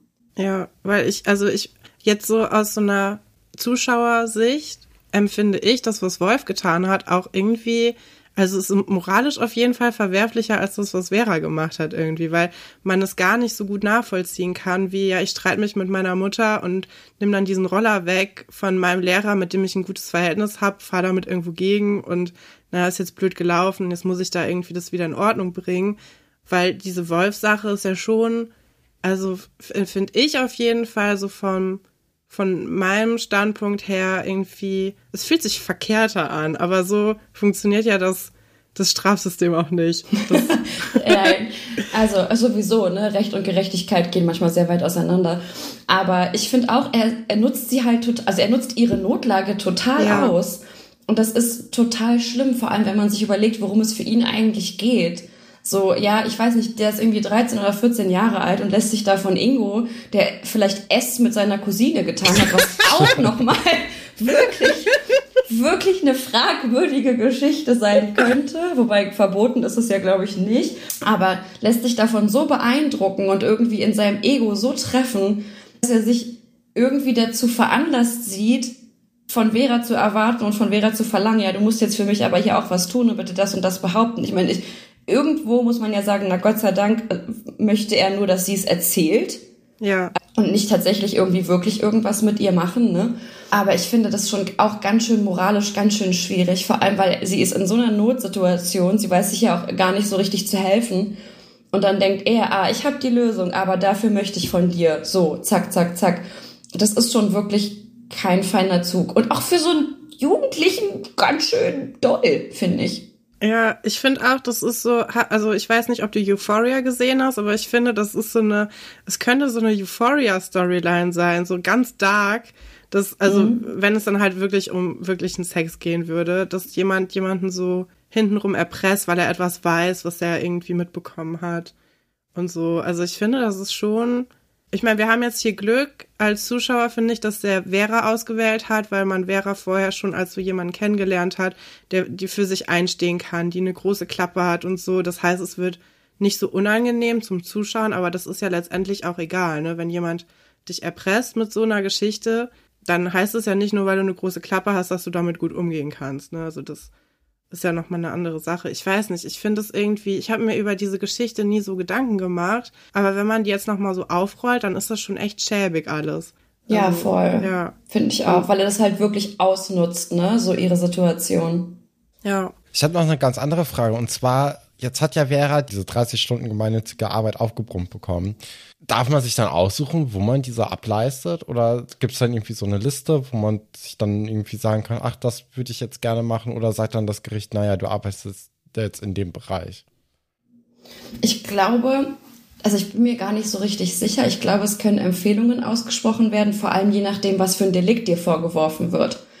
Also wenn es gerade um so Gewalttaten geht, ne, Körperverletzungen und solche Geschichten, dann ist es wahrscheinlich naheliegender, dass du in einer vielleicht auch Gewaltschutzambulanz sowas machen könntest oder in einem Jugendzentrum, wo Kinder sind, ähm, die auch schon mit Gewalt in Berührung gekommen sind. Wenn du jetzt ich weiß gar nicht, fällt gerade kein anderes Beispiel ein, aber ich glaube, es wird so ein bisschen geschaut, was ist das Delikt, was du mhm. begangen hast und danach richtet sich das dann so ein bisschen, damit es irgendwie auch wieder diesen Erziehungsgedanken aufgreift. Hey, du sitzt vor Gericht, weil du die und die Tat begangen hast. Deswegen kriegst du jetzt die und die Maßnahme und nicht irgendwie so, ja, dann mach mal irgendwie hier Müll aufsammeln oder so. Aber ich finde, 30 Stunden ist echt wenig, hat sie Glück gehabt weil das im Prinzip so wie Tagessätze zu berechnen ist, ne? also wie Geldstrafen in Tagessätzen. Und ein Tag ein, entspricht quasi ungefähr sechs Stunden Arbeit. Das heißt, sie hat fünf Tagessätze bekommen. Ist echt nicht viel.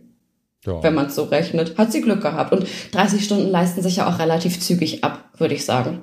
Ja, ja, vor allem dann, also die muss das ja innerhalb von drei Monaten machen. Und das ist ja wirklich ziemlich wenig. Ja, also zehn, Stunden, Stunden im Monat. Monat außerhalb vom Gerichtssaal trifft dann auch noch mal Nadine auf äh, Vera und auch auf Wolf und Nadine hat jetzt noch ein kleines Andenken für unseren guten Wolf dabei und zwar Bilder von dem besagten ersten Mal, dass Wolf jetzt hier mit einer Schaufensterpuppe hatte. Und da sieht man nochmal, wie Wolf da wirklich sehr von mitgenommen ist, von diesem Gag. Also der kann er jetzt nicht unbedingt drüber oder ja, nicht drüber lachen. Vera dagegen tröstet ihn jetzt so ein bisschen und äh, reibt ihm so die Schulter und tätschelt ihn da so. Da dachte ich auch so, meine Herren, also wenn Vera jetzt noch mal länger irgendwie im Internat geblieben wäre, beziehungsweise auf dem Einstein, dann hätte ich mir da auch immer noch irgendwie eine Geschichte bei denen ich vorstellen auch. können. Oder? Ja, das sind ich komische auch. Vibes, ne? Ja. Ja, ich auch. Ich habe ich hab, äh, eure letzte Folge, da habt ihr, glaube ich, auch darüber gesprochen, ob ihr euch das vorstellen könnt mit den beiden oder nicht. Und ich habe die ganze Zeit gedacht, ich kann mir das auch vorstellen, obwohl das natürlich ein wirklich sehr seltsamer Anfang gewesen wäre für so eine Love Story mit den beiden da, mit einer Erpressung und so.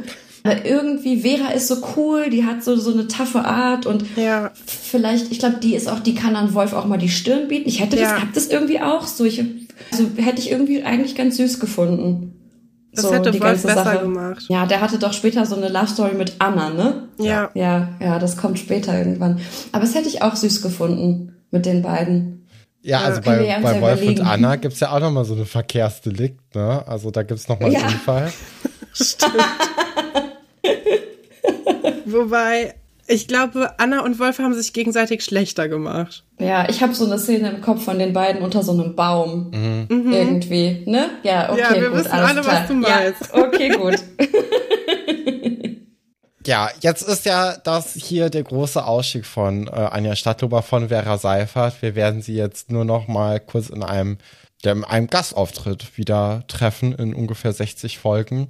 Für uns ist jetzt Vera also erstmal draußen.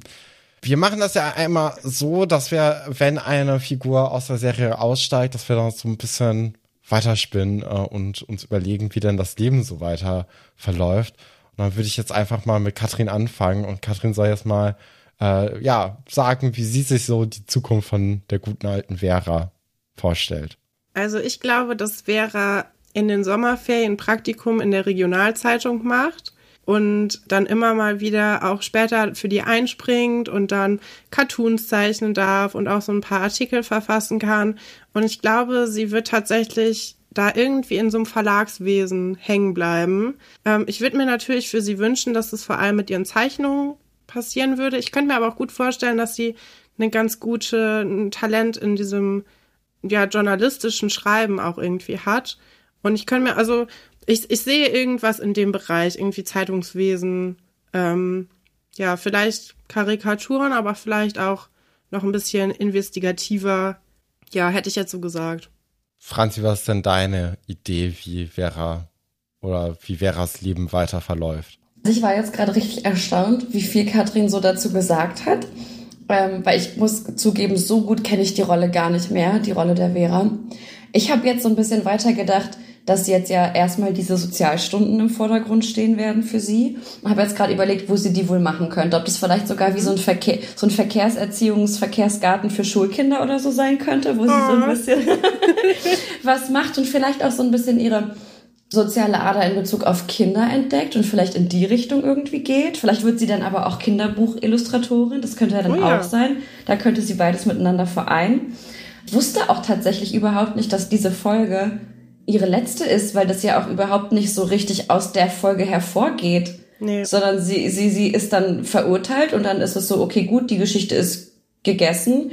Dann taucht sie einfach nicht mehr auf, ist ja auch irgendwie ein bisschen traurig. Ja, sie ist wie weggesperrt, ne? Als ob jetzt Ja, hier total. eigentlich ein anderes Urteil gefällt worden sei. Ich habe Das mir hätten die schreiben müssen. Knast. zwei Jahre hinter Gittern. Dann darfst du einmal kurz an Weihnachten raus, um Herr Pasulke frohe Weihnachten zu sagen. Dann darf sie wieder rein. Oh je. Nee, ich habe mir jetzt so vorgestellt, dass ähm, das wäre noch mal irgendwie mehr versucht, mit ihrem Vater zu bonden. Der ist ja Künstler irgendwie, ja, irgendwo in Niedersachsen, glaube ich. Und äh, dass sie jetzt erstmal da so ein Praktikum macht auch und irgendwie die Ferien bei ihm verbringt und dort dann ihn einfach kennenlernt und so ein bisschen, bisschen Kunst mitbekommt und äh, wie, ob das vielleicht dann einfach weiter was für sie ist. Dann wäre ja eigentlich die logische Konsequenz daraus, dass sie dann wieder nach Berlin zieht und dort dann irgendwie versucht, als Künstlerin durchzustarten. Ähm, weil ich glaube, da ist dann sonst in Deutschland ziemlich wenig andere Städte irgendwie, die in dem Bereich ja was sein könnten. Ja, München Ja. vielleicht noch. Ganz gut. München. Da ist auf jeden Fall kaufstarkes Publikum. Stimmt. Die Kaufkraft ist da. Ja, aber das war es dann jetzt erstmal mit Vera Seifert und ähm, zum Ich möchte noch Wow. kurz, ja, kurz was zu Vera sagen. Und zwar dieses, dieser Aus, Austausch des Fotos am Ende, ne? ja, Ich glaube, das ist wichtig, dass das passiert, weil erst das quasi den ganzen Konflikt bereinigt, weil sie ihm quasi ihr eigenes Erpressungsmittel zurückgibt. Und sie sagt so, hier, jetzt ist alles wieder gut, ich vergebe dir, du kannst das Foto haben. Und dann hat sie auch nichts mehr gegen ihn in der Hand. Stimmt. Wobei, vielleicht kann Nadine, hat ja vielleicht die negative und kann nochmal Abzüge machen. Aber ich finde es auch irgendwie süß, dass ähm, diese Geschichte, dass sie ihn dann so veräppelt haben, oder was hattet ihr letztens, Hops genommen? War Ja. das nicht auch ein Thema? Genau. Dass sie ihn da so Hops genommen haben mit dieser Schaufensterpuppe, ist so ein bisschen so, dass sie ihre eigene Erziehungsmaßnahme an Wolf durchführt, ne? Ja, Also stimmt. quasi so, sie ist so ihr, ihr eigenes Gericht in dieser kleinen Geschichte. Finde ich irgendwie auch ganz süß. Aber ähm, ich finde auch, dieses Foto war gar nicht so verfänglich, mein Gott. Nee, könnte auch ist eine gute Party ne? sein. So für Wolf, für Wolf selbst Ja. ist es peinlich. Für den harten Dorfjungen Wolf ist es schon ein bisschen heftig, aber so mein Gott. Aber es fand ich auch ein, war ein guter Abschluss. Und dann habe ich nämlich gedacht, ja, und jetzt gehen sie ein Eis essen und verlieben sich dann vielleicht doch noch. Ja, bei so einem schönen Eisbecher Amore. Amore. Ja. Klar. Ja, machen wir weiter mit der Geschichte Experiment gescheitert, Feng Shui vor dem Aus. Oh, Es geht natürlich hier um dieses große Möbelrücken. können wir das schnell behandeln? Gerne doch. Im Lehrerzimmer wird heiß diskutiert, wie denn jetzt ähm, unter den LehrerInnen diese neue Einrichtung im Klassenzimmer der sechsten Klasse äh, wahrgenommen wird. Und es stellt sich relativ schnell eigentlich so zwei Fronten heraus. Also einmal so die Oldschooler mit Frau Galwitz und Herr Dr. Wolfert, äh, die da schon ziemlich gegen sind und das eigentlich eher als Firlefanz abstempeln.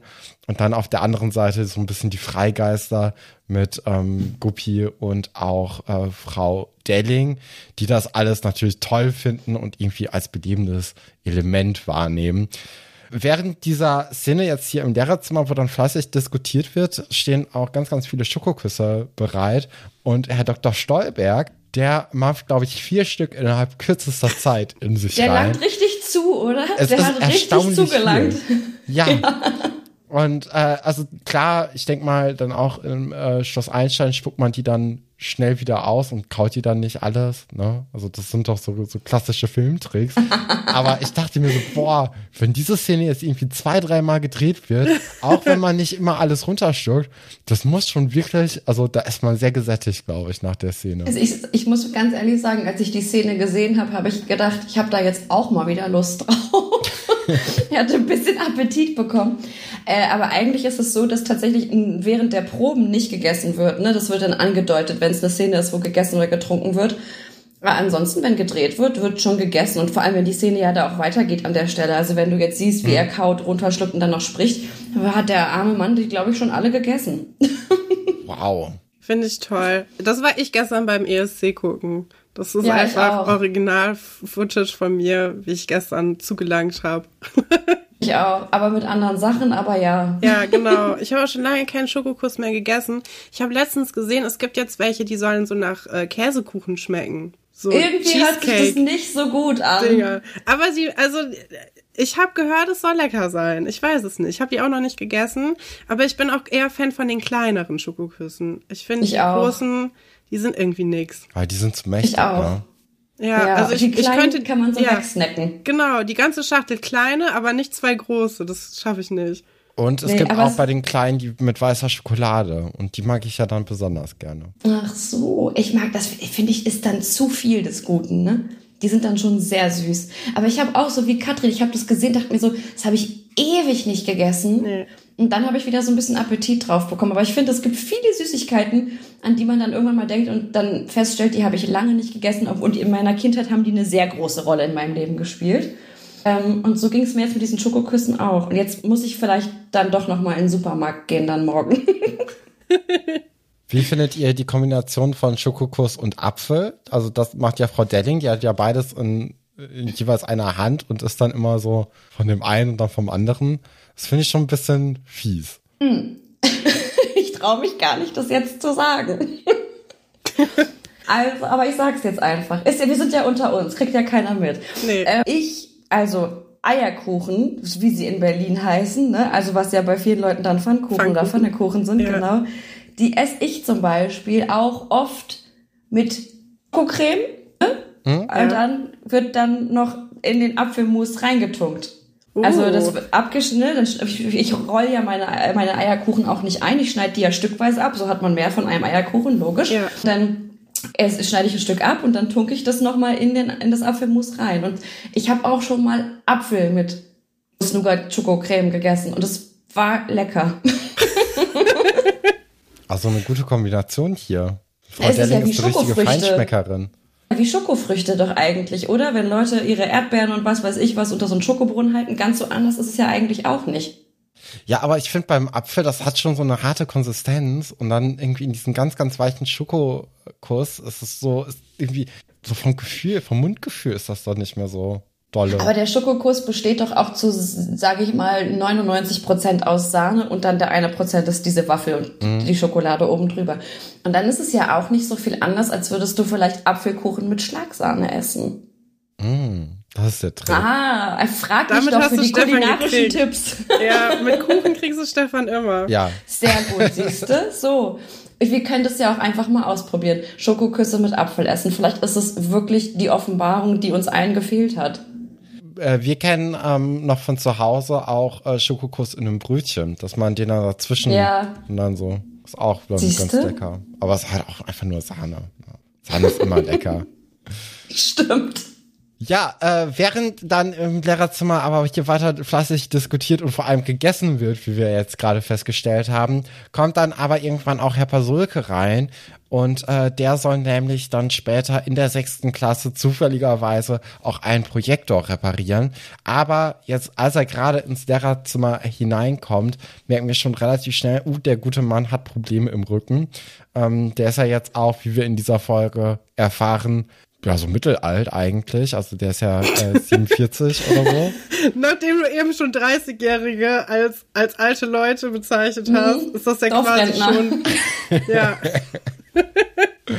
Ja, aber da kann es auf jeden Fall schon mal irgendwie im Rücken so zwicken, finde ich. Und Ja, das kann auch mich schon auch im früher. Rücken. Ja. Ist So. Und ich bin nicht, bin ich, bin ich 48 oder, oder wie alt Herr Pasulke ist, ne? So, aber ich zähle mich zur Dorfrentengesellschaft. Ja, ich auch. Und es zwickt, es zwickt manchmal. Aber gut.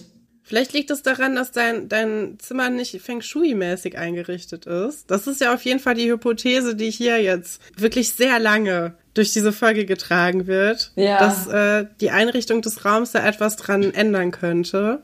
Und darauf soll es ja hier auch hinauslaufen. Ne? Also Herr Pasulke steht dann im Klassenraum und wie von Geisterhand ist sein Rückenleiden plötzlich wieder äh, weg. Und ähm, es muss an dem Ski liegen, was er hier durch sehr viele Pflanzen und äh, das Tischarrangement und vor allem auch den Spiegel, den es dann in dem Raum gibt, plötzlich, ja, äh, erlangt wurde. Nee, ja, kreiert wurde. Auf jeden Fall gute, gute Schwingungen. Ich finde es ganz süß, dass Herr Pasulke dann weiter an diesem Platz bleiben möchte. Also er will ja gar nicht weg, also er glaubt da schon so ein bisschen dran und äh, hält sich dann auch länger als er müsste an diesem Ort auf. was ich sehr, sehr süß finde. Aber ich glaube, wenn ich Frau Galwitz wäre oder so, dann ähm, würde mein, meine, mein Respekt für Herr Pasulke schon so ein bisschen sinken. Wenn er sich da jetzt plötzlich so hinsetzen würde und sagen, ja, ich bleib jetzt hier noch ein bisschen, weil mein Rücken geht's gerade besser. Das muss ja an der Einrichtung liegen. ja, stimmt. Genau, dann kommen die Kinder auf die Idee, dass sie Herr Pasulkes Wohnung ja auch so einrichten können. Beziehungsweise Herr Pasulke kommt auch so ein bisschen selber mit drauf, ne? Dass sie sagen, ja, vielleicht bringst du das ja. Und ähm, das darfst du natürlich so einer Anna Reichenbach nicht zweimal sagen, ne? Die kommt dann direkt vorbei und will alles umräumen. Bei Anna könnte ich mir auch gut ne, einen zukünftigen Job als Innen Innenarchitektin oder Inneneinrichterin vorstellen. Die ist da, glaube ich, äh, immer schnell dabei, wenn es ums Umräumen geht. Aber auch vor allem, wenn ihr die Firma gehört. Also ich sehe sie jetzt nicht irgendwie in einer äh, Angestelltenposition, weil die kommandiert ja schon ziemlich gerne alle Leute um sich herum irgendwie rum. Und jetzt ja hier auch bei Herr Pasulke in seiner eigenen Wohnung kommt sie ja da auch mit einem ziemlich großen Ego eigentlich so an und sagt, naja, also dann, dann müssen wir hier mal aber wirklich mit dem Besen durch, weil das ist ja hier alles Kraut und Rüben. Und ähm, sie fragt dann ja auch so ein bisschen so, ja, hm, wann sind sie denn geboren, um dann das anscheinend mit dem Sternzeichen äh, abzugleichen. Und er ist dann anscheinend Hase.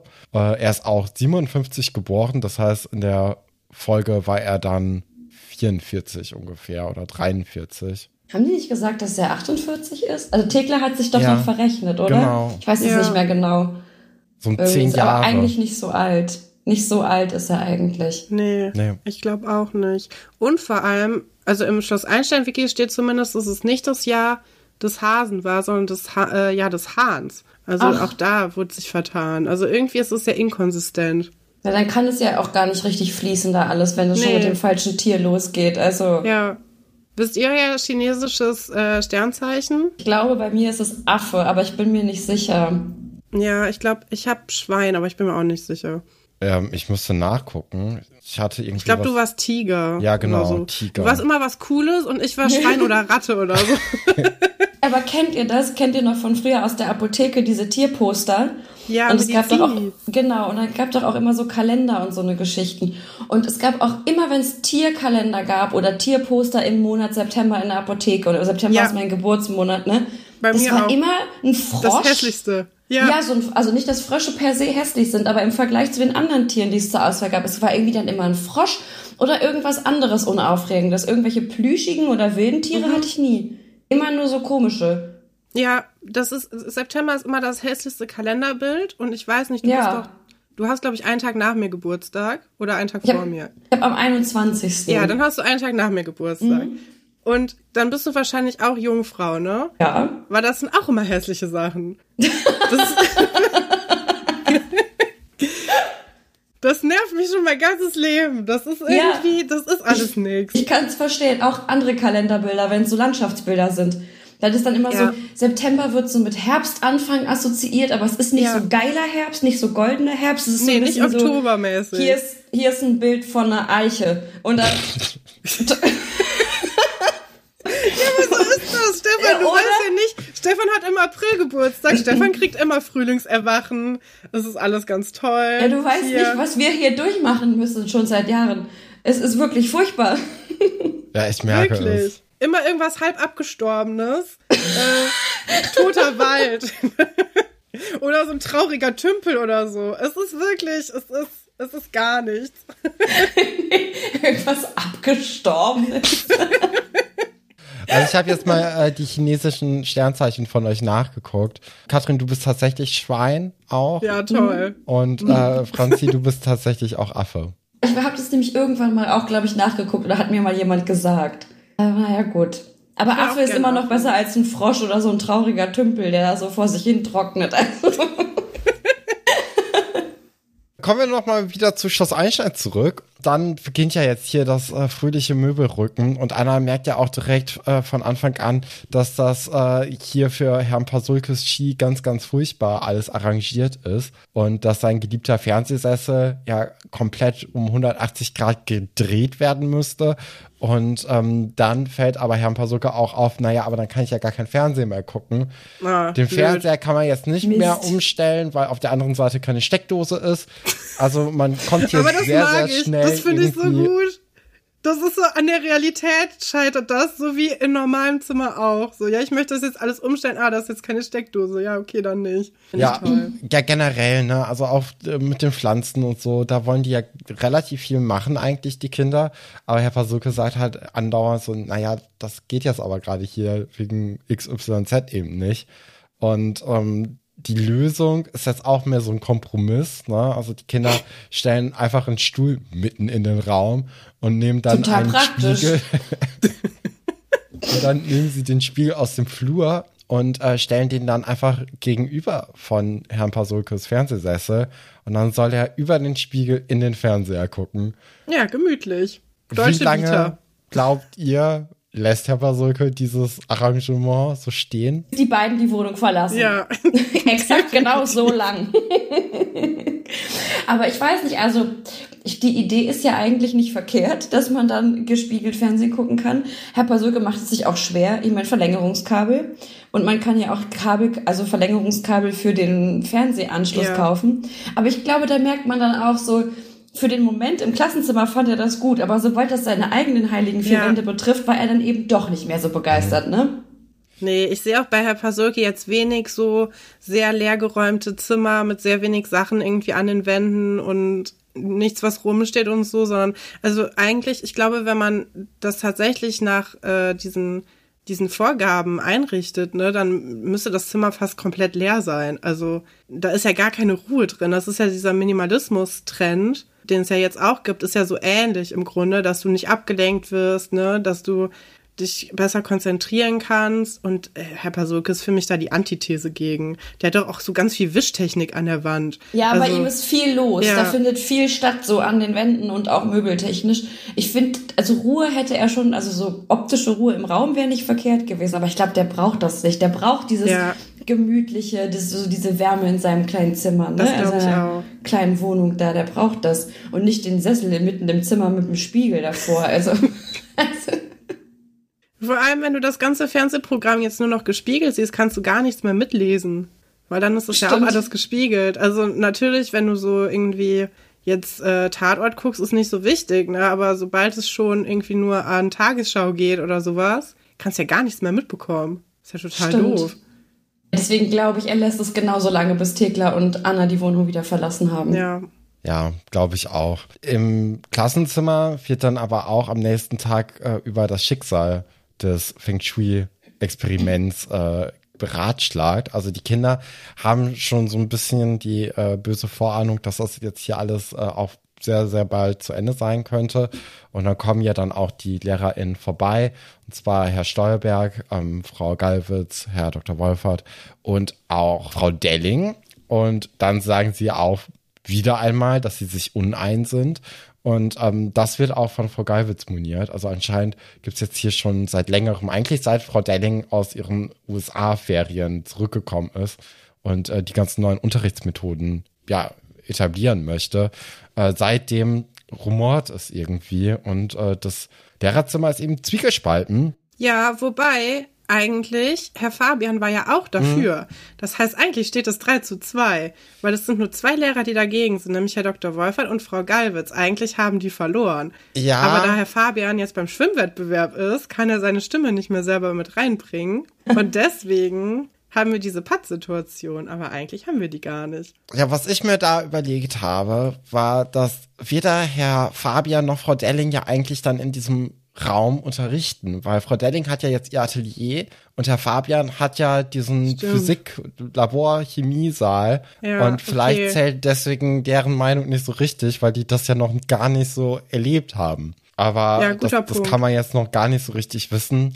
Und äh, weil eben das äh, Kollegium 50-50 ist, ähm, möchte dann eben Herr Pasulke sagen, ach komm, wir werfen eine Münze und dann wird es dann eben, dann ist es Adler, glaube ich, und äh, das, äh, das Projekt ist damit dann auch gescheitert. Ja, Moment. Besser ist. Ja, aber du kannst es ja jetzt nicht einfach so hier so runterbrechen, weil die Münze fällt ja ins Aquarium, was es ja immer noch gibt in dem Klassenraum.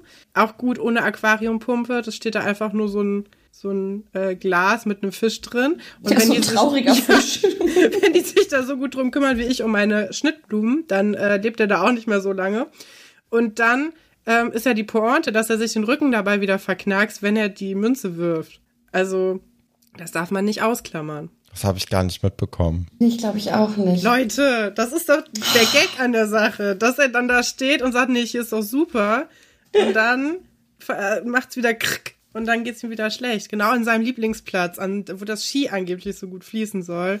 dann haben wir das so. wissenschaftlich doch geklärt, dass es eigentlich nur Humbug ist. Also ich bin ja, Ja. davon ausgegangen, dass die Münze dann, wenn sie im Aquarium landet, dann auf der Seite, also auf der, äh, auf der ganz, ganz schmalen Seite landet. Und deswegen Auf dem Fisch landet. der Fisch ist dann tot. Fisch und der nee, ist tot. Äh, so dass dann wieder Adler oder Zahl ist und man sich dann wieder uneinigt. Das hatte ich eigentlich so im Kopf, dass es so weitergeht, aber dann, deswegen habe ich dann gar nicht mehr so richtig auf Herr Pasulke und seinen Rücken geachtet. Ich hoffe, dass der Fisch ein gutes Zuhause bei Herrn Dr. Stolberg wieder bekommt. Der, äh, der den Fisch dann. Der ist viel zu groß, der Fisch, für das Aquarium, für Herrn Dr. Stolbergs Aquarium. Also da sind ja nur so Mini-Fische drin, oder? Oh, ich kenne mich mit Fischen Oh, der überhaupt frisst nicht die aus. ganzen Guppies dann auf. Stellt euch Oh mal vor, nein. der Killerfisch, der Feng Shui Killerfisch hat alle, hat alle Guppies gefressen. Oh nein. Aber ich fand diese ganze Feng Shui-Geschichte, muss ich sagen, ein bisschen anstrengend. Ja, oder? Also ich weiß nicht, ob ihr so Fans davon wart, aber war so ein bisschen so, hm, gut. Ja, es ist schwere dachte- Kost, ne? Ich dachte auch, es wäre letzte Folge schon auserzählt gewesen. Das fand ich so anstrengend. Also letzte Woche habe ich mich drüber gefreut, dachte so, ja, mal was Neues, schön, kein Rassismus in einer Geschichte, das, obwohl doch ein bisschen ja auch, ne? Also, ja, auf jeden Fall, ne, mal ein frischer Wind und dann haben die das in die Folge mit reingezogen jetzt diese Woche und ich dachte so, nee, komm, irgendwie, die halten sich zu lange an einzelnen Geschichten auf. Ja, das stimmt, das stimmt. Auch diese ganze, bei, bei Pasulke in der Wohnung, diese ganze Geschichte, das war irgendwie auch alles ein bisschen lang. Es hat alles ein bisschen Ja. lange gedauert. Komm, wir stellen den Stuhl gemeinsam um. Okay, jetzt hier so. Ah. Also ich war dann auch froh, als es dann vorbei war, muss ich ganz ehrlich sagen. Ja. Ja, ich bin auch sehr froh, dass äh, die Karim-Geschichte heute auch äh, zu Ende geht und vorbeigeht, weil das äh, war ja jetzt auch in den letzten vier Folgen ja so ein bisschen unschön, wie diese Geschichte erzählt wurde. Ähm, und Ja, so kann man es auch zusammenfassen. Dann das hast war du dip unschön. diplomatisch ganz äh, hervorragend ausgedrückt. ja, also wir sind da, glaube ich, alle sehr erleichtert, dass es jetzt damit vorbei ist und äh, dass wir eben nicht weiter irgendwie irgendwelche rassistischen Stereotype oder so äh, hier vorgekaut bekommen von der Serie, die auch einfach unkommentiert da stehen gelassen werden. Ja, die Geschichte beginnt aber erstmal am Morgen äh, der Gerichtsverhandlung auch. Und Josephine und Karim wollen eigentlich jetzt zum Schwimmwettbewerb aufbrechen. Anscheinend hat die Schule einen Schwimmwettbewerb. Das ganze Schwimmteam sammelt sich nach und nach im, im Foyer. Dabei wird dann auch Hendrik so ein bisschen angestoßen. Es gibt einen kleinen Disput zwischen Josephine und Hendrik. Aber relativ schnell kommt dann eben auch Herr Fabian, der erstaunlicherweise das Schwimmteam betreut. Wir haben ja Und das Ding dabei hat. Der hat so, eine, so, Ja. so, so, so, so ein Poolspielzeug da in seiner Tasche. Ja, Ja, aber klar, das kann ich, also das kann ich mir schon bei Herr Fabian vorstellen, während irgendwie das ganze Team mega angespannt ist und sich irgendwie auf die Wettkämpfe vorbereitet, dass der dann irgendwie in so einem Nichtschwimmerbecken dann mit diesem ähm, Mit oder zieht sich Kinder- die Schwimmflügel Ja. an und dann oder irgendwie so eine gute Zeit hat und sagt, ach Kinder, ihr schafft das schon. Nee, aber mich überrascht es vor allem, dass äh, Herr Fabian, der ja irgendwie vor drei Wochen noch Sport unterrichten sollte und ein mega Sportmuffel gewesen sein soll, jetzt einfach hier ein Schwimmteam betreuen darf. Und ich weiß, dass man nicht so einfach Schwimmunterricht unterrichten darf. Auch Sportunterricht geht nicht. Ähm, aber bei Schwimmunterricht, da guckt man ganz, ganz genau hin, denn da muss man auf jeden Fall äh, ein Rettungsschwimmer äh, haben. Und ähm, das ist jetzt hier ganz gefährlich eigentlich. Ja, ich traue es ihm auch nicht so richtig zu. Die haben ja auch gar keine Schwimmhalle, ne? Also hier soll ja irgendwie konstruiert werden, dass dieses Team jetzt schon seit längerem existiert und dass sie regelmäßig dann auch zusammen trainieren, um dann halt gegen andere Schulen zu gewinnen. Und das haben wir ja also noch gar nicht mitbekommen. Und Hendrik ist ja zum Beispiel auch noch gar nicht so lange auf der Schule, ne? Aber der ist natürlich eine Wasserratte, der kommt ja quasi direkt aus der Elbe. Vielleicht äh, es liegt es dann einfach aus der Elbe. in seinem. Ja. Franzi, du, du als Margarete, ähm, du warst ja auf dem Schloss. Ähm, wo seid ihr da schwimmen gegangen? Also gab es dann irgendwie im Dorf äh, so eine Schwimmhalle? Oder hat man gesagt, ey, der See, der ist doch relativ warm irgendwie im Ich Sommer? wollte es gerade sagen. Natürlich waren wir im See. Ach so, Sehr ja, logisch. stimmt. Äh, Genau, Herr Fabian kommt dann nämlich dann mit der sehr, sehr schlechten Nachricht und einem Schwimmtier eben zu Karim und sagt, naja, Karim, ich habe gerade mit der Wettkampfleitung geredet. Das wird nichts mit deinem Startplatz. Ähm, du kannst natürlich gerne mitkommen, aber schwimmen darfst du nicht. Und dann ist Karim auch so, ja, okay, dann bleibe ich hier. So, gar keine Lust Ja, auf. Karim ist ge gewohnt emotional, insbesondere im Gesicht. Stimmt. Mir tut das so leid für Josephine, weil die sie, sieht ja in dieser Beziehung von den beiden auf jeden Fall viel mehr als er, ne? Also er ist ja sehr unbeteiligt. Und ich würde mir schon wünschen von jemandem, also mit dem ich zumindest befreundet bin, dass er sich da, für das interessiert, was ich so mache, weil sie redet ja auch eigentlich die ganze Zeit auf ihn ein und er ist super unbeteiligt. Und jetzt fällt er ja komplett weg und dann sagt sie ja direkt, ja, dann will ich auch nicht. Und er sieht, also, er sieht gar nicht so aus, als ob ihn das was angeht oder als ob er überhaupt nur in Erwägung ziehen würde, da seine, ich meine, die sind auf jeden Fall ja befreundet, ne? Also ich, ich weiß jetzt nicht, ob sie seine Freundin ist. Ich glaube, er sieht das nicht so, sie sieht das schon so. Aber er ist ja überhaupt nicht dahinterher und ich glaube, da hätte ich schon, an Josephines Stelle wird's mir damit, glaube ich, nicht so gut gehen. Ja, aber vielleicht ist auch Josephine mehr mit ihm befreundet als er mit ihr. Ja. So, so, also ich habe schon den Eindruck gehabt, so richtig juckt ihn das nicht, was sie so macht und was sie so Nee. empfindet und so, ne? Also er war jetzt ja nicht so traurig, dass er da nicht mit musste und dann auch zu sagen, okay, nee, wenn ich nur zugucken kann, dann komme ich nicht mit. Ich kann es aber auch ein bisschen verstehen, muss ich ganz Ja. ehrlich sagen. Ja, Aber wahrscheinlich es wäre natürlich schulfrei gewesen, ne? Stimmt. Ja, okay, auch wieder richtig, Ja. stimmt. Aber da ließ er lieber Ah. Romeo und Julia nachher im Unterricht äh, zusammen mit Sebastian und Elisabeth. Mit Ah, denen möchte Drama. er sowieso viel lieber befreundet sein. Ja. Naja, das ist ein Aber bisschen das- schwierig. Auch Frage kurz, wieso lesen die im Deutschunterricht Romeo und Julia? Das ist ein englisches Drama. Das macht überhaupt Stimmt. keinen Sinn. Stimmt. Das ist Naja. also ja, weiß ich jetzt nicht. Ich finde, es gibt ja genug Sachen, die man da stattdessen hätte lesen können oder nicht. Es geht natürlich ja irgendwie auch darum, dass man jetzt quasi diesen Konflikt, den Karim und Sebastian haben, jetzt auch in dem Theaterstück findet. Also das quasi Sebastian hat ja gleich so einen kurzen Moment, wo er sich da selber reflektiert, wobei ich den nicht so richtig verstanden habe. Also was er da sieht, vielleicht könnt ihr mir das ja erklären.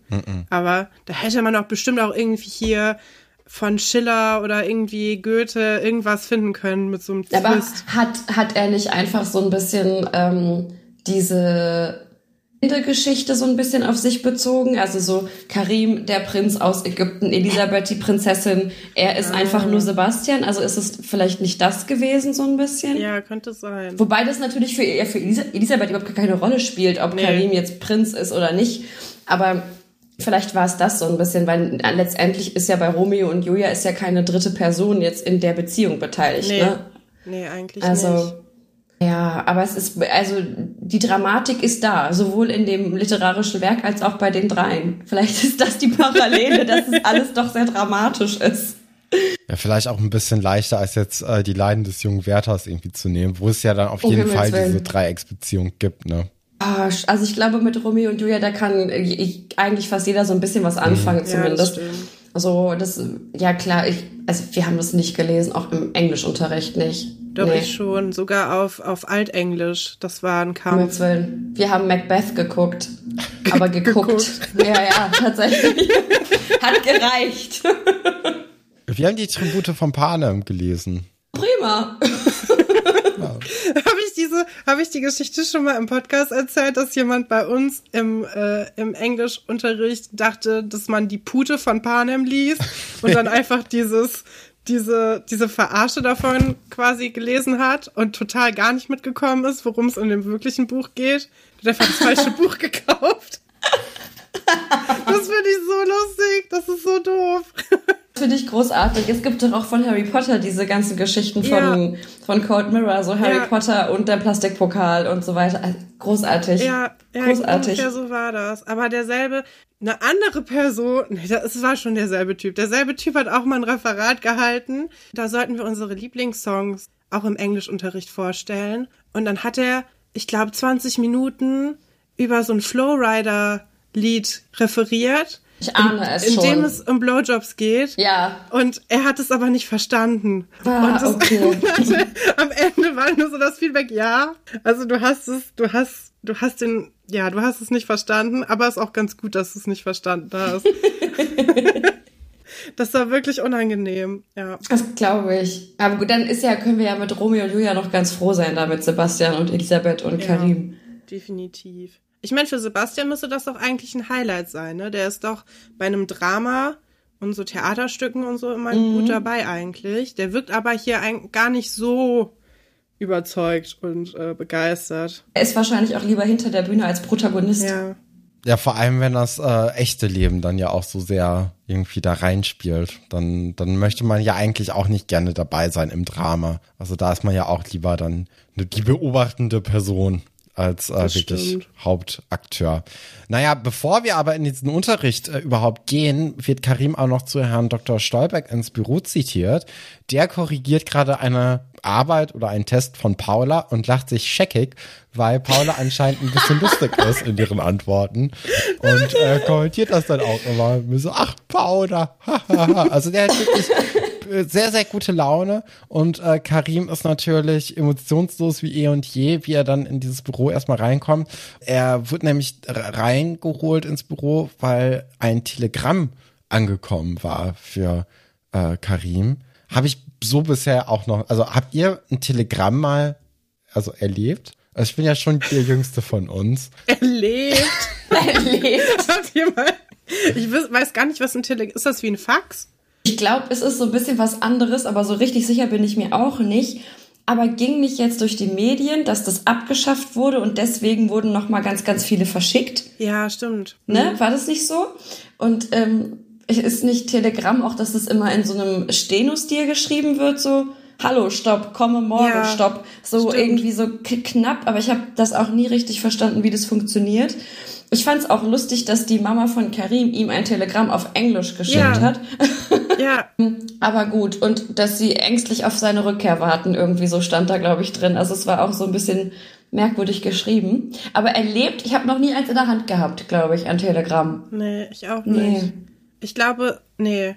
Nee. Aber süß, Stefan, dass du sagst, ich bin ja der Jüngste, wie ist es denn mit euch alten Frauen? Habt ihr schon mal so ein Telegramm gesehen? Ja, es kann ja, manchmal machen ja diese paar Jährchen dann schon einen Unterschied, ne? Gut, okay, dafür, wei- dafür weiß ich, was eine VHS-Kassette ist. So, Das habe ich auch noch mitbekommen. Also na gut. so, äh, also ich, ich bin ja auch, also die, die Serie ist ja 25 und ich bin auch 25. Das ist Okay, gleiches Jahr. Deswegen. Naja, anscheinend war 2000 noch ein Telegramm ein Ding oder zumindest jetzt hier in unserer Geschichte. Dieses Telegramm wird auch von der Telekom versendet. Man sieht da noch so ein schönes magentafarbenes T oben links irgendwie im, äh, im Briefkopf. Da ist ja Wieso Schloss ist das Einstein auch immer ganz gut. eigentlich verschlossen. Also das kommt ja jetzt, also weil das ist ja wie ein Brief zu. Das macht doch keinen Sinn, oder? Also eigentlich, Katrin, also wir ein haben Fax, doch gar keine Ahnung, was ein, ein Telegramm Fax ist ja auch nur so ein Blatt. ja, Aber kommt ein Telegramm wie ein Brief? Ich google das jetzt. Ich google dann- das. weil Ihr dann- könnt ja, ja. Dann macht es doch eigentlich Sinn, dass es verschlossen ist, weil Ja, wenn es ja. wie ein Brief ist, dann also ergibt es Sinn. Es macht nicht Sinn, es ergibt Sinn. Äh, Hat Herr Dr. Stolberg, hat der schon gewusst, was drin steht? Nee, ich glaube nicht, weil sonst hätte er ja nicht so eine gute Laune mit Paulas Arbeit. Also Ja, stimmt. das ist ja so der, der krasse Kontrast, dass, ähm, dass er da sehr, sehr freudig auch mit dem Rotstift diesen Test da ähm, ja, es bearbeitet. war so süß, wie er sich da so freut über diese Klausur oder diesen Test. Ja, ah, okay, aber guck mal hier. Wenn man Telegramm sucht, kommt man auf die Seite der Deutschen Post. Also nach ein paar Umwegen über diesen, ne, wir kennen alle Messenger. Telegram, ja. Ja. Es ist auf jeden Fall eher wie ein Brief. Und es wurde bis zum 31.12.2022 eingestellt, da die Nachfrage nach diesem Produkt auf Privatkundenseite in den letzten Jahren immer mehr gesunken ist. Okay, es ist, also es scheint mir hier zu sein wie so eine Art superschneller Brief. Superschneller Brief. Aber so richtig. Klassischer SSB. Ja, warte mal, hier steht, oh, das ist schon ganz alt, dass es Telegramme gab. Gibt es in moderner Form seit 1791. Gut. Aha. Ja, Aber- Morseschreibern. Mhm. Mal wieder was gelernt Ja, auch. das ist ein sehr, sehr äh, langer Wikipedia-Artikel, den ich hier nicht überfliegen kann. Aber es ist auf jeden Fall, im Empfängeramt wurde der Text vom Morseschreiber per Hand in ein Formular übertragen. Beim Hörempfang, wo die Nachricht vom Tele. Ah, okay, du rufst also jemanden an und der schreibt es dann auf. Okay. Okay. Hier steht auch, äh, der Preis für ein einfaches Telegramm Mini bis 160 Zeichen betrug zuletzt 12,57 Euro. Ah, verrückt, dass das ausgestorben ist. Ja.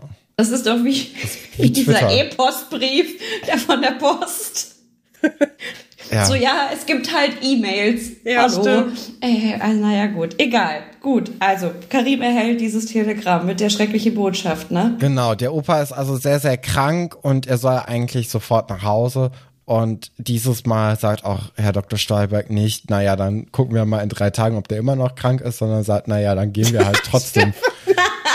ja, weil das war nämlich meine Überlegung, dass Karim einfach gesagt hat, Mama, der lässt mich jetzt hier nicht nach Hause, schreib Ach einfach so. mal eine Nachricht, dass irgendwie, dass ich zurückkommen kann. Nee, dafür ist er zu korrekt, der Karim. ich, ja, Der wahrscheinlich. hat er auch bisher kein Problem damit gehabt, irgendwas blöd zu finden oder seine Meinung zu sagen. ja, Ich dann denk hat auch. vielleicht Herr Dr. Stolberg hier, ähm, ja. Ich glaube ja, ich glaube, das war ein ganz toller Zufall, der hier den Autoren mit reingespielt hat. Dass sie dachten, scheiße, wie beenden wir denn diese Geschichte jetzt? Weil jetzt ist alles erzählt, ne? Was machen wir jetzt? Ah, okay, komm, dann lassen wir ihn einfach wieder nach Hause fliegen. Ja, leider bekommen wir dann im Gegenzug äh, nicht Oliver wieder zurück. Der bleibt weiterhin in Ägypten. Ja, aber jetzt äh, soll erstmal die, die Rückreise eben äh, geplant werden. Und Dr. Stolberg setzt sich auch sofort ans Telefon und versucht da irgendwie am Flughafen anzurufen. Ja, das war so geil, oder? Ob es noch irgendwie ein Ticket gibt und einen Platz in der nächsten Maschine. So bucht man ja heutzutage auch eigentlich in der Regel nicht mehr so einen Flug. Ich fand es so toll, wie, wie perfekt vorbereitet der ist. Da kommt ein Schüler rein und sagt, ich muss ganz schnell nach Hause fliegen und er hat direkt die Papiere auf dem Tisch. Da rufe ich an, da ist ein Flugzeug und dann geht los. Also bestens vorbereitet der Mann. Kann ich, also finde ich ganz toll. Ist ein guter Direktor einfach, ne? Ja, ist auf jeden Fall auf alle Eventualitäten vorbereitet, der Mann. Nach Hause telefonieren möchte äh, Karim bis jetzt noch nicht, sondern erst, wenn eben auch der Flug in trockenen Tüchern ist. Und deswegen sind wir dann in dieser Unterrichtssituation, wo dann Romeo und Julia vorgelesen wird. Wir sehen auch noch mal Kim im Unterricht, was ich ja auch, also die haben wir schon seit, seit Jahren fast nicht mehr gesehen. Äh, das hat Nee, mich ein stimmt. bisschen überrascht, ein bisschen aber auch gefreut, dass sie eben immer Die noch kommt aber bald, da ist. die hat die ihr Revival mit dem Herr Haller, dem Sportlehrer und dem, Mm. diese, Uhu. ja, das ist schon, das ist schon bald da, weil ich habe nämlich eben in Vorbereitung geguckt, was mit Josephine eigentlich passiert in den nächsten Folgen und habe das nicht rausgefunden und war dann irgendwann bei der Herr Haller Liebesbrief-Geschichte. Oh. Also das ist schon in, in naher Zukunft. Wird sie noch Wie mal, schön. Ja, Ja, da wird's äh, unangenehm weitergehen. Jetzt kommt aber erstmal Dr. Stahlberg in den Unterricht rein, äh, entschuldigt sich erstmal für die Störung ganz äh, kleinlaut und sagt dann aber, hier Karim, wir müssen los.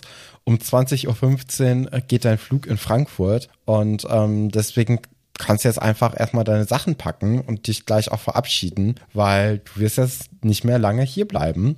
Und ähm, dann gibt's noch irgendwie eine ganz schöne Verabschiedung zwischen Karim und Herrn Dr. Wolfert, finde ich. Also da ähm, so, so kennen wir ja auch äh, unseren Wolle, dass er da gerne erstmal noch die Hand ausstreckt und sagt, hier alles Gute für dein zukünftiges Leben und auch alles Gute an deinen Opa. Hoffentlich wird er dann schnell gesund. Ja, ne? Dann haben wir eben diese Szene, wo Sebastian dann anscheinend irgendwie was klar wird. Was so richtig ihm klar wird, wissen wir immer noch nicht. Das ist ein bisschen, das bleibt ein Rätsel. Und ähm, Elisabeth darf dann nicht für Karim weiterlesen, weil sie muss natürlich die Julia lesen. Dafür darf Oscar, den wir ja seit letzter Folge kennen, der darf dann eben den Part von Karim übernehmen, was ja eine schöne Sache Ja. ist. Ich liebe Oscar. Ich finde das ganz toll, dass wir immer so so coole Komparsen jetzt immer haben, weil wenn du das so normalerweise guckst, dann kannst du dir diese Namen ja auch gar nicht merken, aber dadurch, dass wir ja jetzt ein bisschen aufpassen müssen, lerne ich die Serie noch mal ganz neu kennen. Also, dass ein Oscar mitgespielt hat bei Schloss Einstein, hätte ich nicht gewusst vor drei Wochen.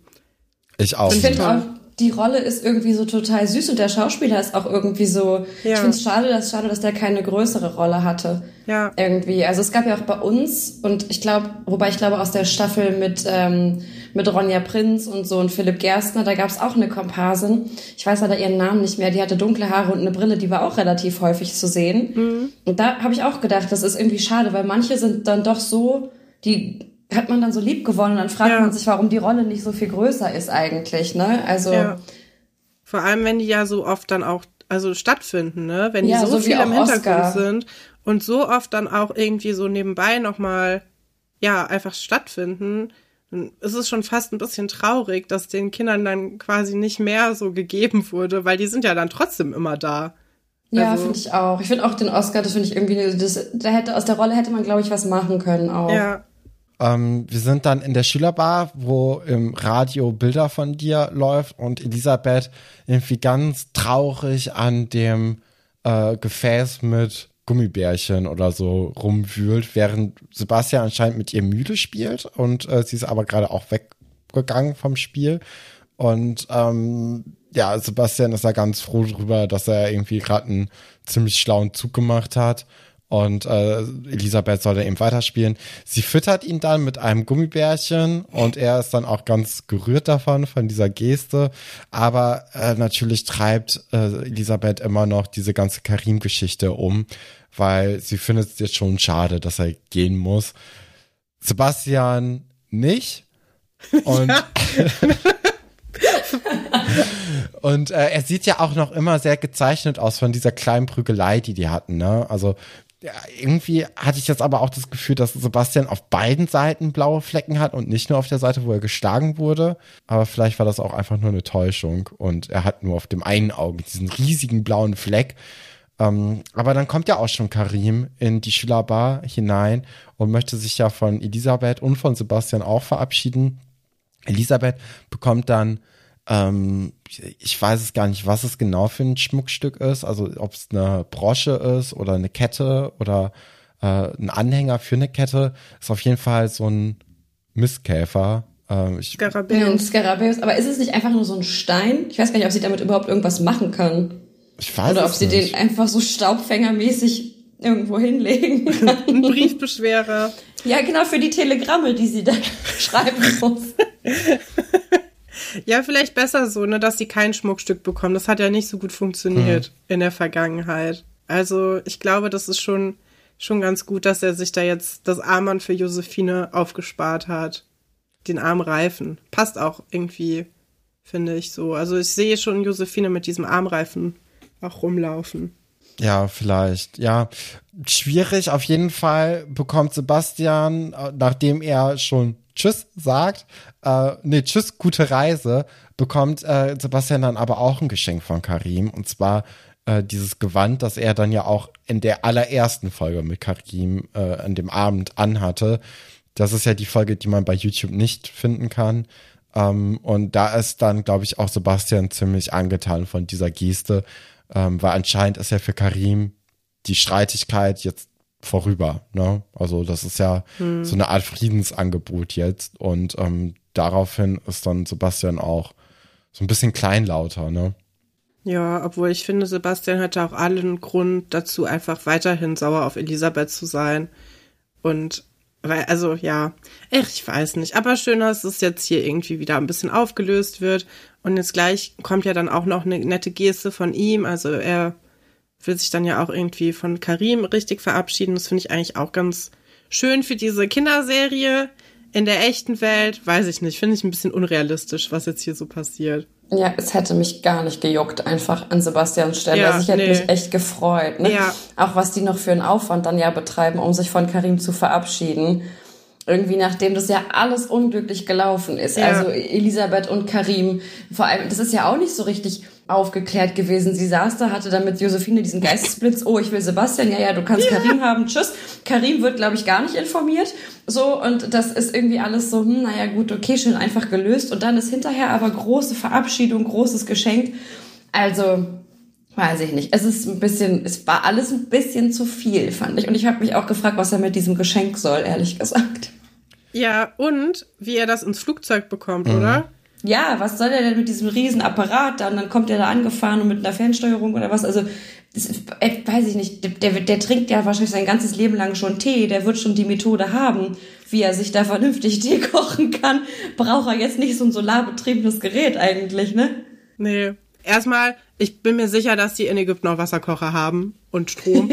so, und dann gibt es ja aber auch, ne, du kannst ja auch so, ähm, zum Beispiel türkischen Kaffee oder so, den machst du ja auch auf so einem heißen Stein, ne, oder auch so arabischen Tee, aber der ist ja viel geiler als der, den wir in Deutschland haben. Also du kannst ja jetzt nicht hier diesen Tee, den irgendwie so ein Teekanne Teebeutel-Tee mit dem, mit dem Tee da vergleich. Also ja, ist ein komisches Geschenk. Ja, vor allem Ähm, ist das auch eine Kaffeemaschine, ne? Machen wir uns nichts vor. Es gibt ja sowas wie ein, ein Teezubereitungsgerät Doch, nicht, oder? doch. Und zwar kannst du das kaufen von ähm, Vorwerk, die ja auch den äh, hier Dingens machen. Wie heißt das? Dieses Ding, was für dich kocht. Ja, Thermomix. Ja. Genau, das gibt's auch für Tee. Du kannst einen Teebereiter kaufen. Es Oh, gibt das so ein extra. Dings, das ist schweineteuer und das hält, hält einfach nur die Temperatur so konstant auf einer Temperatur, weil Tee darf ja auch nicht, also das Wasser soll ja auch nicht kochen, ne? Es soll nur so irgendwie 80 Okay. Grad warm werden. Aber ähm, Ja. ja. Braucht halt nicht unbedingt, ne? Also es hätte es auch getan, die haben doch noch gesungen für ihn, ne? Das hätte es Mhm. doch auch getan. Hätte eigentlich gereicht, wenn man dann noch mal so ein bisschen singt und sich in der Gruppe verabschiedet und dann ist gut. Aber da musste ja dann ja noch diese riesen Story drum gebaut werden. Das war irgendwie so ein bisschen, dass ich so dachte, ja, ist ja auch gut jetzt. Ja, das stimmt. Und es gab aber noch dieses Schloss Einstein-T-Shirt mit dem Logo drauf und allen Ja, aber es war auch ein bisschen lieblos, oder? Hier haben auch alle unterschrieben, ohne Geschenkpapier, ohne Tüte, nimm mit. Also es war ja auch so ein bisschen lieblos, fand Ja, ich. man muss ja auch schnell handeln, ne? Also es war ja so eine Hauruck-Aktion Ja. alles. Ja, okay, aber ob nicht der organisierte Dr. Stolberg vielleicht irgendwo noch so Geschenkpapier rumliegen hätte oder so, oder so eine Geschenkbox. Also ich weiß nicht. Aber gut, ich, ich muss ganz ehrlich sagen, ich war froh, als er dann weg war, der gute Karim. Das, ja. Ja. Also da haben sich ja die Autoren nicht so richtig mit Ruhm bekleckert hier in dieser Storyline. Ich glaube, dass die Idee dahinter eigentlich eine gute ist, dass Ja. man sagt, es treffen verschiedene Religionen, verschiedene Nationalitäten aufeinander und man stellt so ein bisschen die Unterschiede dar und so. Ich glaube, das ist nicht verkehrt. Aber es war ja auch so ein bisschen so, immer Karim sagt, ja, bei uns ist es so und die auf dem Einstein sagen, bei uns ist es so. Ja, und dann, also es wurde kein Konsens gefunden. Du hast nicht das Gefühl gehabt, dass in einem der Köpfe auf beiden Seiten jetzt mal irgendwie ein Denkprozess stattgefunden Nee. hätte mit, ah, okay, alles klar, sondern so, ja, aber du gehörst jetzt mir, weil bei uns heißt es so, wenn du mich küsst, dann, ne?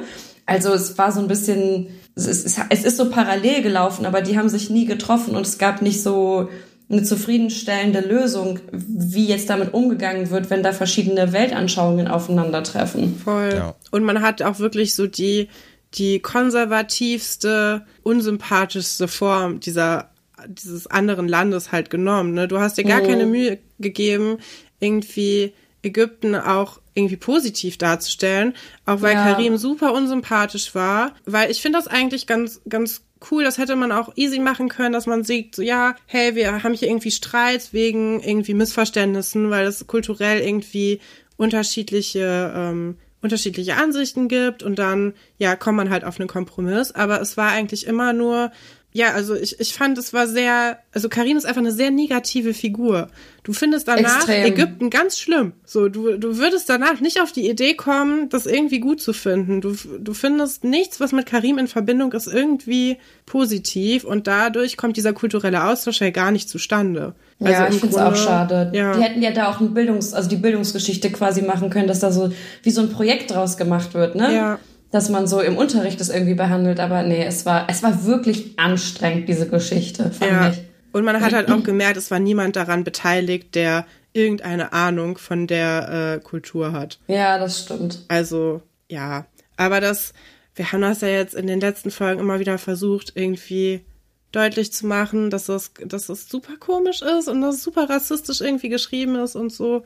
Es ist ein bisschen schade. Das, also ich glaube auch, dass der, die Idee davon eigentlich eine sehr äh, offene Idee war, dass man sagt so, hey, das wäre doch cool, wenn wir das hier mal so darstellen, dass jemand irgendwie hier reinkommt und dann lernen wir mehr über dieses Land kennen und dann hat man vielleicht Vorurteile und dann werden die aber gebrochen und so. So wird man das ja heutzutage erzählen.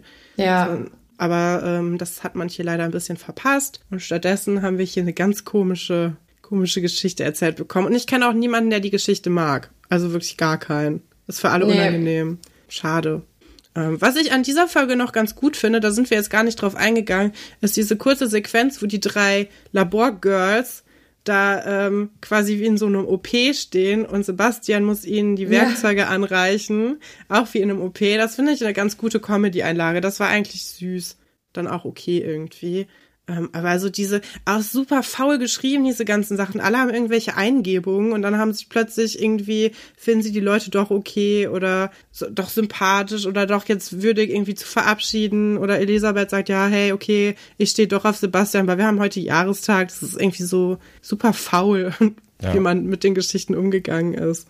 Ja, zu guter Letzt gibt's dann noch die äh, Auflösung mit Josephine. Die war jetzt den ganzen Tag beim Schwimmwettbewerb und kommt auch mit ordentlichen Medaillen nach Hause. Also die hat ja irgendwie dreimal den ersten Platz geholt und auch irgendwie mit der Staffel ziemlich gut abgesahnt und möchte aber auch unbedingt jetzt zu Karim und dann versucht irgendwie diese Freundesgruppe ihr es dann möglichst schon beizubringen, dass Karim eben jetzt äh, nach äh, erstmal Frankfurt und dann eben nach Ägypten gegangen ist. Und für sie bleibt jetzt eigentlich nur noch ein kleines Geschenk übrig, ein Armband. Und ähm, Josephine ist sichtlich mitgenommen, eben von dieser Information. Er hat jetzt wahrscheinlich ein bisschen Herzschmerz, ne? Ja. Erstmal kurzzeitig. Kann ich aber auch verstehen. Aber auch gut für sie, dass er nicht länger da ist, weil er hat sie nicht verdient. Nee. Also so wie die immer, die redet ja immer wie gegen eine Wand. Ja. Die ist so super nett und aufmerksam und er ist immer nur so, ja, was macht Elisabeth denn eigentlich gerade? Das ist richtig schlimm anzugucken. Ja, sie hat sich echt so ein bisschen zum Deppen gemacht oder von ja. ihm machen lassen auch, ne? Ja. Aber vielleicht ist ja Karims Zukunft ein bisschen besser, wenn er da vom Einstein weg ist. Vielleicht kann man sich ja vorstellen, dass er dann ein bisschen was auch mitgenommen hat aus seinem kurzen Ausflug nach Europa und nach Deutschland. Ja, ich glaube, äh, das Leben von Karim geht dann in Ägypten wieder steil bergauf und äh, das, ich, ja, also da können wir ja auch noch mal ganz kurz drüber reden. Wie glaubt ihr, wie Karims Leben weitergeht? Ich bin ja der Meinung, der Opa, der wird jetzt dann doch wieder gesund werden und ja. ähm, Karim ist dann auch einfach, er ist dann zu Hause und merkt, ey, das war es jetzt einfach in Deutschland hier nicht. Und dann ist er irgendwie mit seiner Familie da wieder ganz, ganz lieb unterwegs und er merkt schon, dass ihm das da einfach besser gefällt und äh, hat dann noch ein schönes weiteres Leben. Das ist aber auch eine pessimistische Sichtweise, oder? Ich habe irgendwie so, also wenn ich es realistisch betrachte, würde ich fast so ein bisschen bei dir mitgehen, aber irgendwie fände ich die Vorstellung schön, dass er dann jetzt, wenn er nach Hause fliegt, was ja irgendwie anscheinend auch von Ägypten nach äh, Potsdam 15 Stunden gedauert haben soll auf dem Hinweg, was ich auch schwierig fand, aber gut, dass er dann viel Zeit hat zu überlegen, was alles so passiert ist und mhm. ähm, so reflektiert und äh, wie Josephine zu ihm war, wie Elisabeth war, wie die Freundschaften waren und vielleicht auch ein bisschen was daraus lernt. Ich meine, irgendwie wäre das doch wünschenswert, dass er eben auch nicht nur die in auf Einstein irgendwie feststellen, okay, er lebt anders als wir, sondern er auch feststellt, okay, hier wird anders gelebt als bei uns und das ist auch in Ordnung so und vielleicht kann man das ein oder andere auch adaptieren und muss nicht dann irgendwie, ist es okay, wenn ein Mann zehn Frauen hat, aber die Frau hat nur einen und naja, all diese Geschichten, ne? Ja, ich würde mir wünschen, er wird vielleicht Oliver kennenlernen. Ja. Und dann wird er Oliver so ein bisschen Ägypten zeigen, weil ich glaube, Karim hat schon so ein großes Mitteilungsbedürfnis und er vermittelt auch gerne seine Kultur. Aber vielleicht kommen die beiden sich da dann so ein bisschen näher, weil die Rollen so ein bisschen anders sind. Und vielleicht hilft das ja beiden auch so ein bisschen, die mhm. gegenseitige mhm. Kultur zu verstehen. Mhm. Ja, ich glaube, Olli, dem wird das nicht helfen. Weil wir haben ja schon gegen Ende, also die, Olli war ja sowieso immer der Typ mit den ganz, ganz vielen Nummern. Und die Nummer vier ist seine Glückszahl. äh, also von daher ist vielleicht auch ganz okay, wenn die sich dann nicht mehr so austauschen. Ja, kann sein. Ich fände es wünschenswert, wenn Karim ein bisschen was mitnimmt aus dieser ganzen Geschichte auch irgendwie. Aber wer weiß. Ja. Wir haben auf jeden Fall heute sehr, sehr viel von äh, dieser Folge mitgenommen, denn du, Franzi, hast uns hervorragend hier durch äh, vor allem das erste Drittel, aber auch dann äh, im, Rest äh, gebracht und geleitet und viele juristische Fragen geklärt, die wir äh, so eigentlich gar nicht gedacht hätten, dass wir sie haben. Aber ähm, da war ja dann doch sehr, sehr viel Informatives und sehr Interessantes auch dabei. Ich finde das ja immer sehr interessant, wenn man irgendwie so Experten äh, zu so, so einem Thema hat, wo man denkt, so ja, so oberflächlich geht das schon irgendwie, aber wenn man dann so ein bisschen tiefer reingucken kann in den Bereich, finde ich es immer sehr, sehr interessant. Und das hast du hervorragend heute äh, mit uns gemacht. Und äh, deswegen wollen wir ganz, ganz herzlich Danke sagen, dass du mit uns diese Folge besprochen hast, aber auch eben diese juristischen Fragen geklärt hast. Ich bin auch, also ich danke euch erstmal, dass ihr Vertrauen in mich hattet, dass ich die Fragen beantworten kann. Und ich hoffe natürlich, dass jetzt auch niemand sich gelangweilt hat, weil es ja doch teilweise ein bisschen, also nicht nur ihr, sondern auch die Personen, die dann nachher den Podcast hören, weil ich weiß ganz genau, dass Jura und so für viele doch irgendwie immer so ein bisschen, es ist doch alles so trocken und dann, hm, hm, hm, hm. es mag auch in vielen Bereichen stimmen, aber viele Sachen sind auch wirklich spannend, finde ich. Und wer weiß, vielleicht ist ja auch der ein oder andere Jurastudent, Jurastudentin unter den Zuhörenden. Und vielleicht habe ich eine Sache so gut erklärt, dass die Person sich dachte, jetzt habe ich es auch wirklich verstanden. Also mir hat es auf jeden Fall auch Spaß gemacht. Ja, also es ist immer toll, dich dabei zu haben. Ich finde auch, auch wenn es nicht, wir können ja auch mal sagen, ne, wir hatten ja schon gesagt, so hey, du kannst jederzeit gerne wiederkommen. Und dann meintest du, ja, wenn ihr mal was Juristisches habt. Und dann haben wir dich sofort drauf festgehalten und gesagt, ja, haben wir jetzt. Wo wir auch so dachten, ja, fragen wir jetzt wirklich, weil, naja, das kann man ja auch schon mal leicht so sagen. Und jetzt haben wir wirklich tatsächlich was gehabt. Aber es ist auch einfach schön gewesen, dich nochmal so zu sprechen, weil das einfach immer super, äh, super schön ist und super viel Spaß macht. Ähm, Dankeschön. Mir ja. macht es auch immer Spaß. Ich gucke, denke immer nur, oh, es ufert immer aus, unser Gespräch. Naja, aber das muss es ja auch ein bisschen. Und die Leute haben jetzt wirklich, also fünf wirklich anstrengende Folgen hinter sich. Und jetzt als Belohnung, ähm, als Belohnung noch mal eine extra Jura. lange Folge. Na, aber guck doch mal, also True Crime Podcasts sind ja der, äh, der Renner, ne? Und da sind ja auch viel juristische Sachen drin, wenn man das stimmt, hört. Das stimmt. Also so schlecht kann es ja gar nicht sein. Du ist der perfekte Mix eigentlich, würde ich sagen. Ja. Und ich auch. Na, ich hoffe, den Leuten hat's dann auch gefallen. Da bin ich mir sicher.